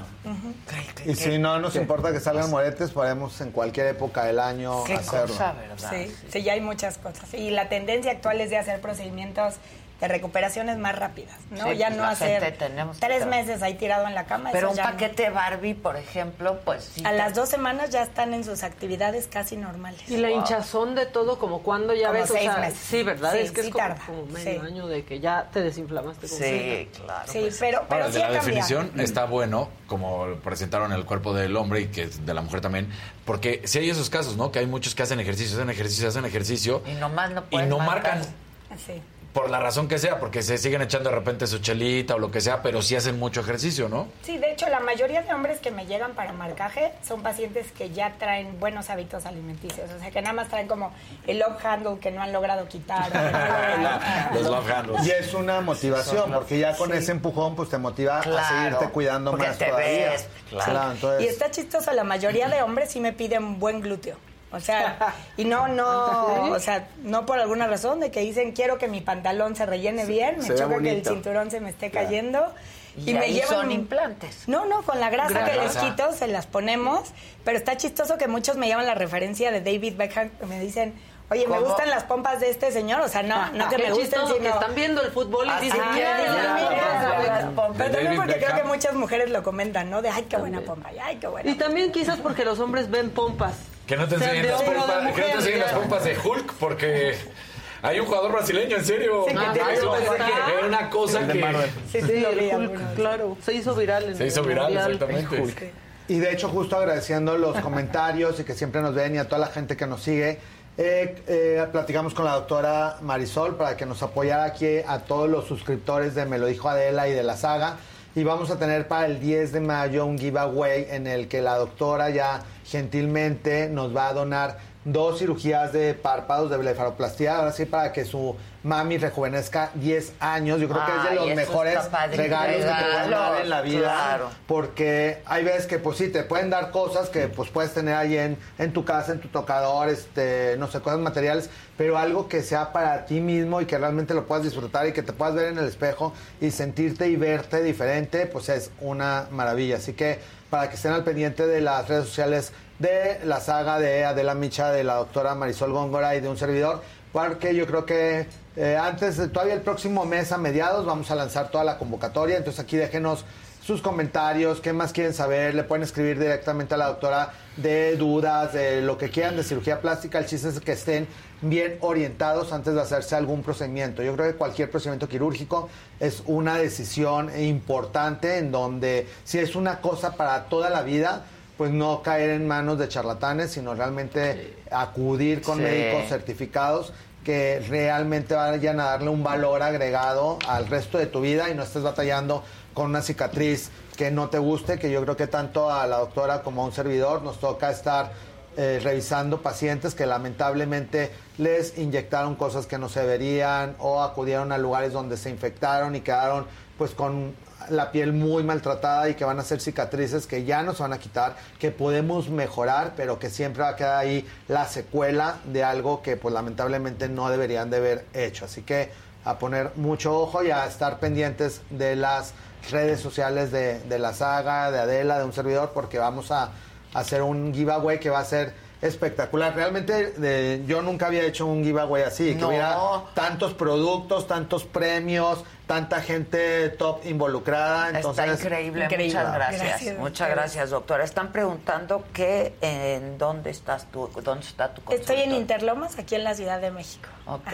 En el Estaba en el. Ángeles, todavía sigo atendiendo en el Ángeles, pero acabo de poner una clínica a tres minutitos de ahí. Ah, felicidades. Qué padre. puedes dar tu dirección y todo. Sí, así. aquí es en Avenida Magnocentro número 5, eh, en Interlomas. Y tu Instagram, porque ya estoy bien. Tienes muchos Ahí seguidores, está doctora. apareciendo. Sí, doctora. Es DRA Marisol Góngora, como de doctora Marisol Góngora. Estabas güera. Ella era muy güera, ya voy a regresar al güero. Al güero. Siempre Dicen, sí, un rato peleó. Sí, dicen que Sí. la tendencia es 20, de 20, 20, 23, 24 es Güero. güero. Sí, yo lo extraño. Sí, verdad. Bueno, Ya es que el rojo es súper difícil Sí, porque se se, deslava muy deslava rápido. muy rápido. Y difícil de quitar después también para... Ojalá que no tarde. Tienes un largo camino, es un largo camino. Un largo camino que rico. Entonces, ¿qué vamos a regalar? ¿Dos párpados? Dos párpados, eh, en el caso de cirugía plástica, que obviamente eso lleva todo un proceso de la revisión del paciente, Sí, el procedimiento claro. quirúrgico y la revisión después, en el cual todo esto va a estar incluido y vamos a irlo documentando para después también tener un capítulo de como el de hoy, un miércoles, en el que podamos hablar de procedimientos postquirúrgicos, de cómo se cuidaron, cómo se deben de hacer los masajes, cómo se deben de drenar, porque los procedimientos quirúrgicos, eh, si son bien cuidados, obviamente van a tener un éxito mucho mayor que si no te pusiste el tratamiento adecuado, si no te hiciste el masaje, si no llevaste la dieta adecuadamente. Entonces, eh, así como el día de hoy hablamos de procedimientos quirúrgicos, vamos a tener ya después del del giveaway a una plática de procedimientos post quirúrgicos y en donde podamos invitar a uno de los ganadores para que vean sus fotos de antes y lo vean en vivo en el después de cómo se operó la doctora. Entonces Qué van a ser padre. en el giveaway esos dos procedimientos. Vamos a tener un procedimiento de una consulta no quirúrgica en mi consultorio, en donde el ganador pues sea acreedora de botox, relleno, bioestimulante, alguna máquina, cualquier cosa que necesite su piel para mejorar. Entonces, procedimiento quirúrgico, procedimiento no quirúrgico y una canasta con más de 80 mil pesos en premios con diferentes productos para la piel en el que eh, va a haber tratamientos eh, tópicos para antioxidantes, que si el champú para caída de cabello, que si las cremas de día, de noche, retinol para celulitis, para estrías, este, cremas humectantes para el cuerpo. Entonces, es un surtido bárbaro, así que a participar, Abusados, a ¿eh? compartir, a ponerle like, así que Exacto, y lo primero que tienen que hacer es ser miembros de la saga, seguir a Javi Derma, ahí se van a poner también las bases. Oye, doctor, hay muchas preguntas. Que para una rinoplastia, ¿qué edad mínima recomiendas? 17 años. Ok. Se puede desde antes si son fracturas, pero lo ideal es 17 años para que ya tengamos el crecimiento óseo Exacto, completo. porque y luego sigue Si creciendo. no, se vuelve a caer muy rápido. Ok. Este, ¿qué más? ¿Tú qué tienes? Preguntaban los precios de la Sí, cirugía de párpados, exactamente. Preguntaban también que cómo se hace el procedimiento, cómo es el del abdomen. O sea, son varias que estoy rescatando ahorita rapidísimo, ¿no? Que puedes, que si puedes dar tus redes, por favor, para que la gente te busque. También dicen, Javi, ¿recomiendas usar el nuevo tratamiento de Ozempic, Ozempic Ozempic. para perder peso Ay, se excesivo? está poniendo de moda y eso está peligroso, ya está, ¿no? de súper. O- Ajá. Pues es que- Exacto, está Para la agotado en que lo farmacias. necesita. ¿Qué ¿Qué es? Digo, es un tratamiento inyectable que trae Para un la dispositivo diabetes. que te puedes, que es para diabetes y algunos trastornos metabólicos en el cual cambia tu metabolismo y hace que consumas más rápido las grasas y que adelgaces. Sin embargo, eso tiene que tener una valoración médica de ver cómo está tu colesterol, tus triglicéridos, tu funcionamiento hepático en general, porque si no puede haber también lodo biliar o algunos otros efectos secundarios. Hay gente que se marea, que se siente mal, que ha tenido accidentes porque puede tener bajas de, de glucosa, el metabolismo de la insulina puede cambiar. Entonces no son cosas que, que nada más hay que adelgazar y, y me voy a inyectar. O sea, siempre recomendamos no la automedicación. Sí, pues Tienen que no. acudir con alguien de medicina metabólica o con algún endocrinólogo para que los pueda revisar y se los pueda inyectar. Es igual como todo lo que influye con hormonas y metabolismo. Hay mucha gente que también se inyecta indiscrimi- indiscriminadamente hormona del crecimiento porque baja la grasa y siente que le pega a la piel y rejuvenece. Pero también si tienes un pequeño tumor de de lo que sea, te lo hace más grande. Hay gente bien documentada que por ponerse o automedicarse hormona de crecimiento se muere de cáncer de pulmón o de algún otro tipo de, de alteración porque lo que es poquito te lo hacen mucho más grande también. Entonces Claro. te va a desencadenar otro tipo de enfermedades. Entonces sí son cosas muy útiles como el Oxempix, Saxenda, este, Metformina, pero no nada más porque se la tome el vecino, el tío, el colega, te lo debes de aplicar tú. O sea, lo ideal es acudir a consulta y que te den todo un régimen, igual que con las cirugías, hay que tener una valoración antes y hacerlo. Y muchas veces no todo es para todo, yo creo que nos Exacto, pasa no lo eres mismo. candidato para todo. Claro, hay ¿no? gente que nos acude que quiere eh, aumento de labios y realmente lo que no le conviene necesita. es rin o otra cosa y no necesita, porque si no eso va a deformar la anatomía, no te vas a ver simétrico, no te vas a ver bien, entonces mejor acudir con un experto en belleza facial que te pueda revisar y te pueda decir qué es lo que le conviene a tu rostro para que sea más armónico y que pasen los años y te vayas viendo mucho mejor. María Luna dice, tengo unas bolsas de piel entre las piernas que no se reducen aunque baje de peso. ¿Necesito cirugía para retirarlas? ¿Los muslos? Sí. Pues probablemente sí. Porque es, o sea, es cuando sobra así como demasiada piel entre los brazos o entre los muslos que se hacen como unas bolsitas que hasta te aquí hasta les rozan. Entonces, los cirujanos hacen como un jalón en donde queda la cicatriz escondida debajo de la axila o debajo de la ingle y les jalan y les reacomodan. Entonces, Todo eso, pues aprovechando que está la doctora, le pueden escribir por DM, así como se ve de Linda en persona, también se ve de Linda contestando. Entonces ahí les pueden escribir y les mandan, la gente que preguntaba por diferentes presupuestos, pueden escribir a las redes sociales de la doctora para presupuestos, para citas de valoración, para lo que ustedes necesiten y ya ellos les irán contestando con todo un equipo que tiene ella en su clínica, también tiene otras doctoras, nutriólogos, máquinas, este, eh, anestesiólogos, toda la gente calificada para que ustedes estén seguros y pongan su salud en gente que está certificada. Y pueden mandar todas las, así como me escriben a mí, que soy feliz siempre de contestarlos y de que me saluden y de tener esta maravillosa interacción en la familia, me lo dijo Adela, con la doctora igual Exacto. pueden tener la confianza de escribirle y ya les irá contestando lo que ustedes Otra necesiten. para ti, Javi. Te pregunta Adrián, yo quiero quitarme, ¿se puede las cicatrices que me dejó la operación del varicocele? Eh, si hay un límite Cada vez oigo más de varicocele. Yo también. ¿Por qué? Pues yo No creo que y que hay y que cada vez son más común también los tratamientos que antes existían muchas cosas que la gente no se trataba Claro, porque claro. no las identificaba. Claro. Entonces, en la actualidad que se detectan más fácilmente las enfermedades, pues hay más tratamientos para eso. Si cualquier cicatriz se puede mejorar a casi borrar, sería difícil decir se te va a borrar al 100%, pero si hay láser como láser CO2 o láser Vivin si todavía está roja la cicatriz que nos van a ayudar a que la cicatriz vaya mejorando, igual acudir a mi consultorio o al de la doctora para mejorar la cicatriz. Que si hay un límite de edad para la Barbie. Cirugía Pues, Barbie. la más grande que he operado tenía 83 años. Guau. Qué Ay, animada, qué la ánimo. verdad. Qué cosa. Y quedó muy bien. La verdad quedó muy bien.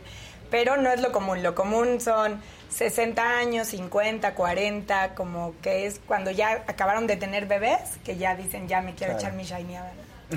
Que sí, sí. ya no voy a usar la panza, ya. Que sí, y hay que muchos luego también hacen para eh, lo que decías, ¿no? Que el busto, no quieran crecer de busto, pero después de haber amamantado y todo eso, más bien quieren como una Se alzada. cae, de, es que se un cae, levantamiento, ¿no? Sí, siempre que llegan al consultorio les digo, ¿quieres aumentar, disminuir o levantar nada más? Porque se puede hacer cualquiera de esas tres Claro. técnicas con, o sea, con lo que la paciente quiera normalmente, ¿no? Hay pacientes que sí dicen, oye, yo tengo así y quiero quedar con copa A, eh, no te queda tan bonito el resultado, pero si va a proporcionar al cuerpo, pues Oye, ¿y sí. esa, va- tú operas abajo del músculo? Casi siempre. El 90% de los casos lo pongo debajo del músculo. Ok. Duele más, pero se Ah, mantiene más, más. con el tiempo. Ok, y pueden amamantar. 100%. Sin problema, Sí, porque yo 100%. conozco muchas chavas que dicen es que me quiero operar hasta después de amamantar. ¿Lo puedes hacer Sí, antes? sí se puede y tal, tal vez hasta es conveniente porque cuando amamantas la, la mama cae. Cae, y ahí ya tienes que hacer cicatrices. Cuando tú pones solo implantes de mama, las cicatrices son, ahorita hacemos algo que se llama incisiones mínimas, que son chiquititas, dos centímetros para poner un implante de mama o a través de la areola que no queda nada de cicatriz. ¿No? Bueno, o sea, queda muy, muy Te poco evidente. que ¿no? hacerles- Pero, este, pues tienen que valorarlo. Si ya lo quieren hacer en un futuro, me quiero embarazar en los siguientes seis meses, pues no, definitivamente Claro, primero que claro, se embarace. Claro, claro. Que si después de, de este de poner rellenos te puedes fillers te puedes operar la nariz, por ejemplo. Lo ideal es esperar, Esperar. mínimo un año. Sí. Mínimo Pues sí, un año. porque además, pues, se van los fillers. pues. Y a nosotros sí nos altera mucho la anatomía de la nariz en la parte interna. Entonces yo siempre les digo, los fillers para la nariz está muy bien una o dos veces. No para estarlo haciendo toda la vida, toda la vida, porque ya que entras a una nariz que está con fillers, tiene mucha fibrosis en la parte de adentro, o sea, sí hacen Ah, su, su ya. efecto a largo plazo. Entonces, este, mejor una o dos veces para probar y, Y ya te mejor de ahí te operas. Preguntan si se puede levantar las comisuras de la boca. Sí, hay una cirugía que se llama comisuroplastia, que haces así unas incisiones bien cerquita de, de la comisura de la boca y ¿Para qué? levantas ¿Para abrirla más o qué? No sé, ¿Para qué la quieres? ¿Para qué la quieres? Es que hasta asoció más. Daniel Le hizo Laruso, Catarina así. Daniel Laruso ¿Pero qué? dice cómo Como levantar que la las que comisuras de la la boca. ¿Es Ah, fácil? ¿Se para puede? Como que no se vea Daniel, tan... contesta. Para, que se vea feliz. Para que como esté contento. pescadito. Sí, ya, ya, ya. Otras cosas. Sí, Ya, no, ya, o quién sabe. Sí, también. Este, Preguntan aquí que si la grasa que pones en los glúteos luego se va. Sí, se va el 50% de lo que pones. Ya. Entonces, cuando alguien quiere un glúteo muy grande, con ¿Qué? pura grasa, Hijo. a veces tenemos que hacer dos o tres lipoinyecciones glúteas. En México no se acostumbra, pero por ejemplo en Dubai la gente que allá también hay gente que tiene mu- pues mucha sobrepeso, mucha obesidad, van, les quitan grasa, congelan esa grasa y, Y luego, luego en una se- segunda cirugía se se vuelve a poner. En México ¿Y eso solo no es está inyectado? permitido. Solo es inyectado, sí. ¿Y lo moldean o qué? Pues ¿O lo no? pones, depende como hacia dónde lo quieras poner. A veces quieres rellenar cadera cuando tienen hip dips que se ven como Hundido. hoyos en la cadera ajá. y quieres darle forma al glúteo o a veces solo quieres proyectar el glúteo o como mejorar celulitis. Eh, depende como Ya. mucho lo que quieras. La mayoría de pacientes lo que quiere solo es forma, no quedar como Grandotote. muy, muy grandotote. Tienes un fan a disgusto contigo, Javi. Dice Mauricio Rivera, me encantan siempre los outfits de Javi, pero hoy no me gustó. Ay, pero es, es naranja primavera. Sí, sí, sí. Y a mí me encantó. Yo ya quiero un El pantalón. próximo miércoles de solo col monocromático. para, para tenerlo contento. Yo quiero ese pantalón. Y las bolsas adelante. Sí, esas sí, sí. están padrísimas. Pues muchas gracias, doctora, y mucho gracias. gusto. Este, vuelvan a poner sus redes sociales, las de Javi, ya se las saben, arroba Javiderma. Así es. Este, Y pues ahí vamos a seguir hablando un poquito de todo, así que de hecho ayer subí también algunos procedimientos en vivo. Con la doctora hacemos algunos trabajos en equipo, entonces las de la doctora ahí las tienen en la pantalla y estuvieron saliendo en el programa. En mi caso, arroba Javier Instagram, Twitter, eh, Facebook. Estoy subiendo nuevos capítulos de YouTube, así que estoy trabajando los domingos para ustedes, así que Sí, ya vimos. chequen. Sí, sí, sí. Ya vimos. Chequen YouTube Javier. Derma, que también les tengo algunas sorpresas y vamos a hacer ahí también dinámicas y cosas. Así que los espero en todas mis redes sociales. siempre nos tienes sorpresas, Javiderma, eres lo máximo. Muchas, Muchas gracias, gracias. doctora, ya te iremos a visitar. Claro, bueno. Próximamente. Próximamente. Muchas gracias. gracias. Gracias. a todos, gracias. Gracias. al equipo, gracias a todos ustedes por su atención y compañía. Mañana 9 de la mañana aquí nos vemos en Me lo dijo Adela. Esta noche a las 7 de la noche el Burro Van Ranking con Saga Food. Nos estamos viendo. Gracias.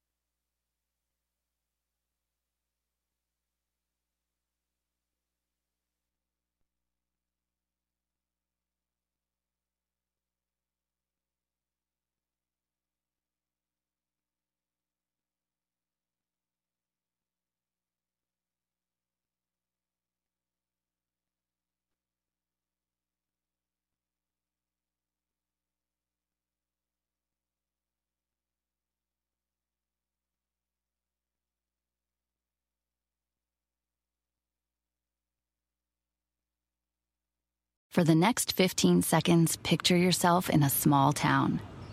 Historic buildings with galleries, restaurants, micro distilleries, forested ridgelines on the horizon, wide alpine meadows, evergreen forests threaded with trails, friendly locals eager to guide you. And if you're not quite ready to leave this fantasy, chances are you're our kind, and you should check out visitparkcity.com right away. Park City, Utah, for the mountain kind. The most exciting part of a vacation stay at a home rental?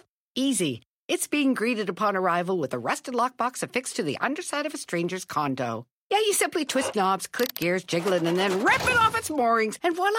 Your prize is a key to a questionable home rental and maybe tetanus. When you just want to get your vacation started by actually getting into your room, it matters where you stay. At Hilton, we deliver your key right to your phone on the Hilton Honors app. Hilton for the stay.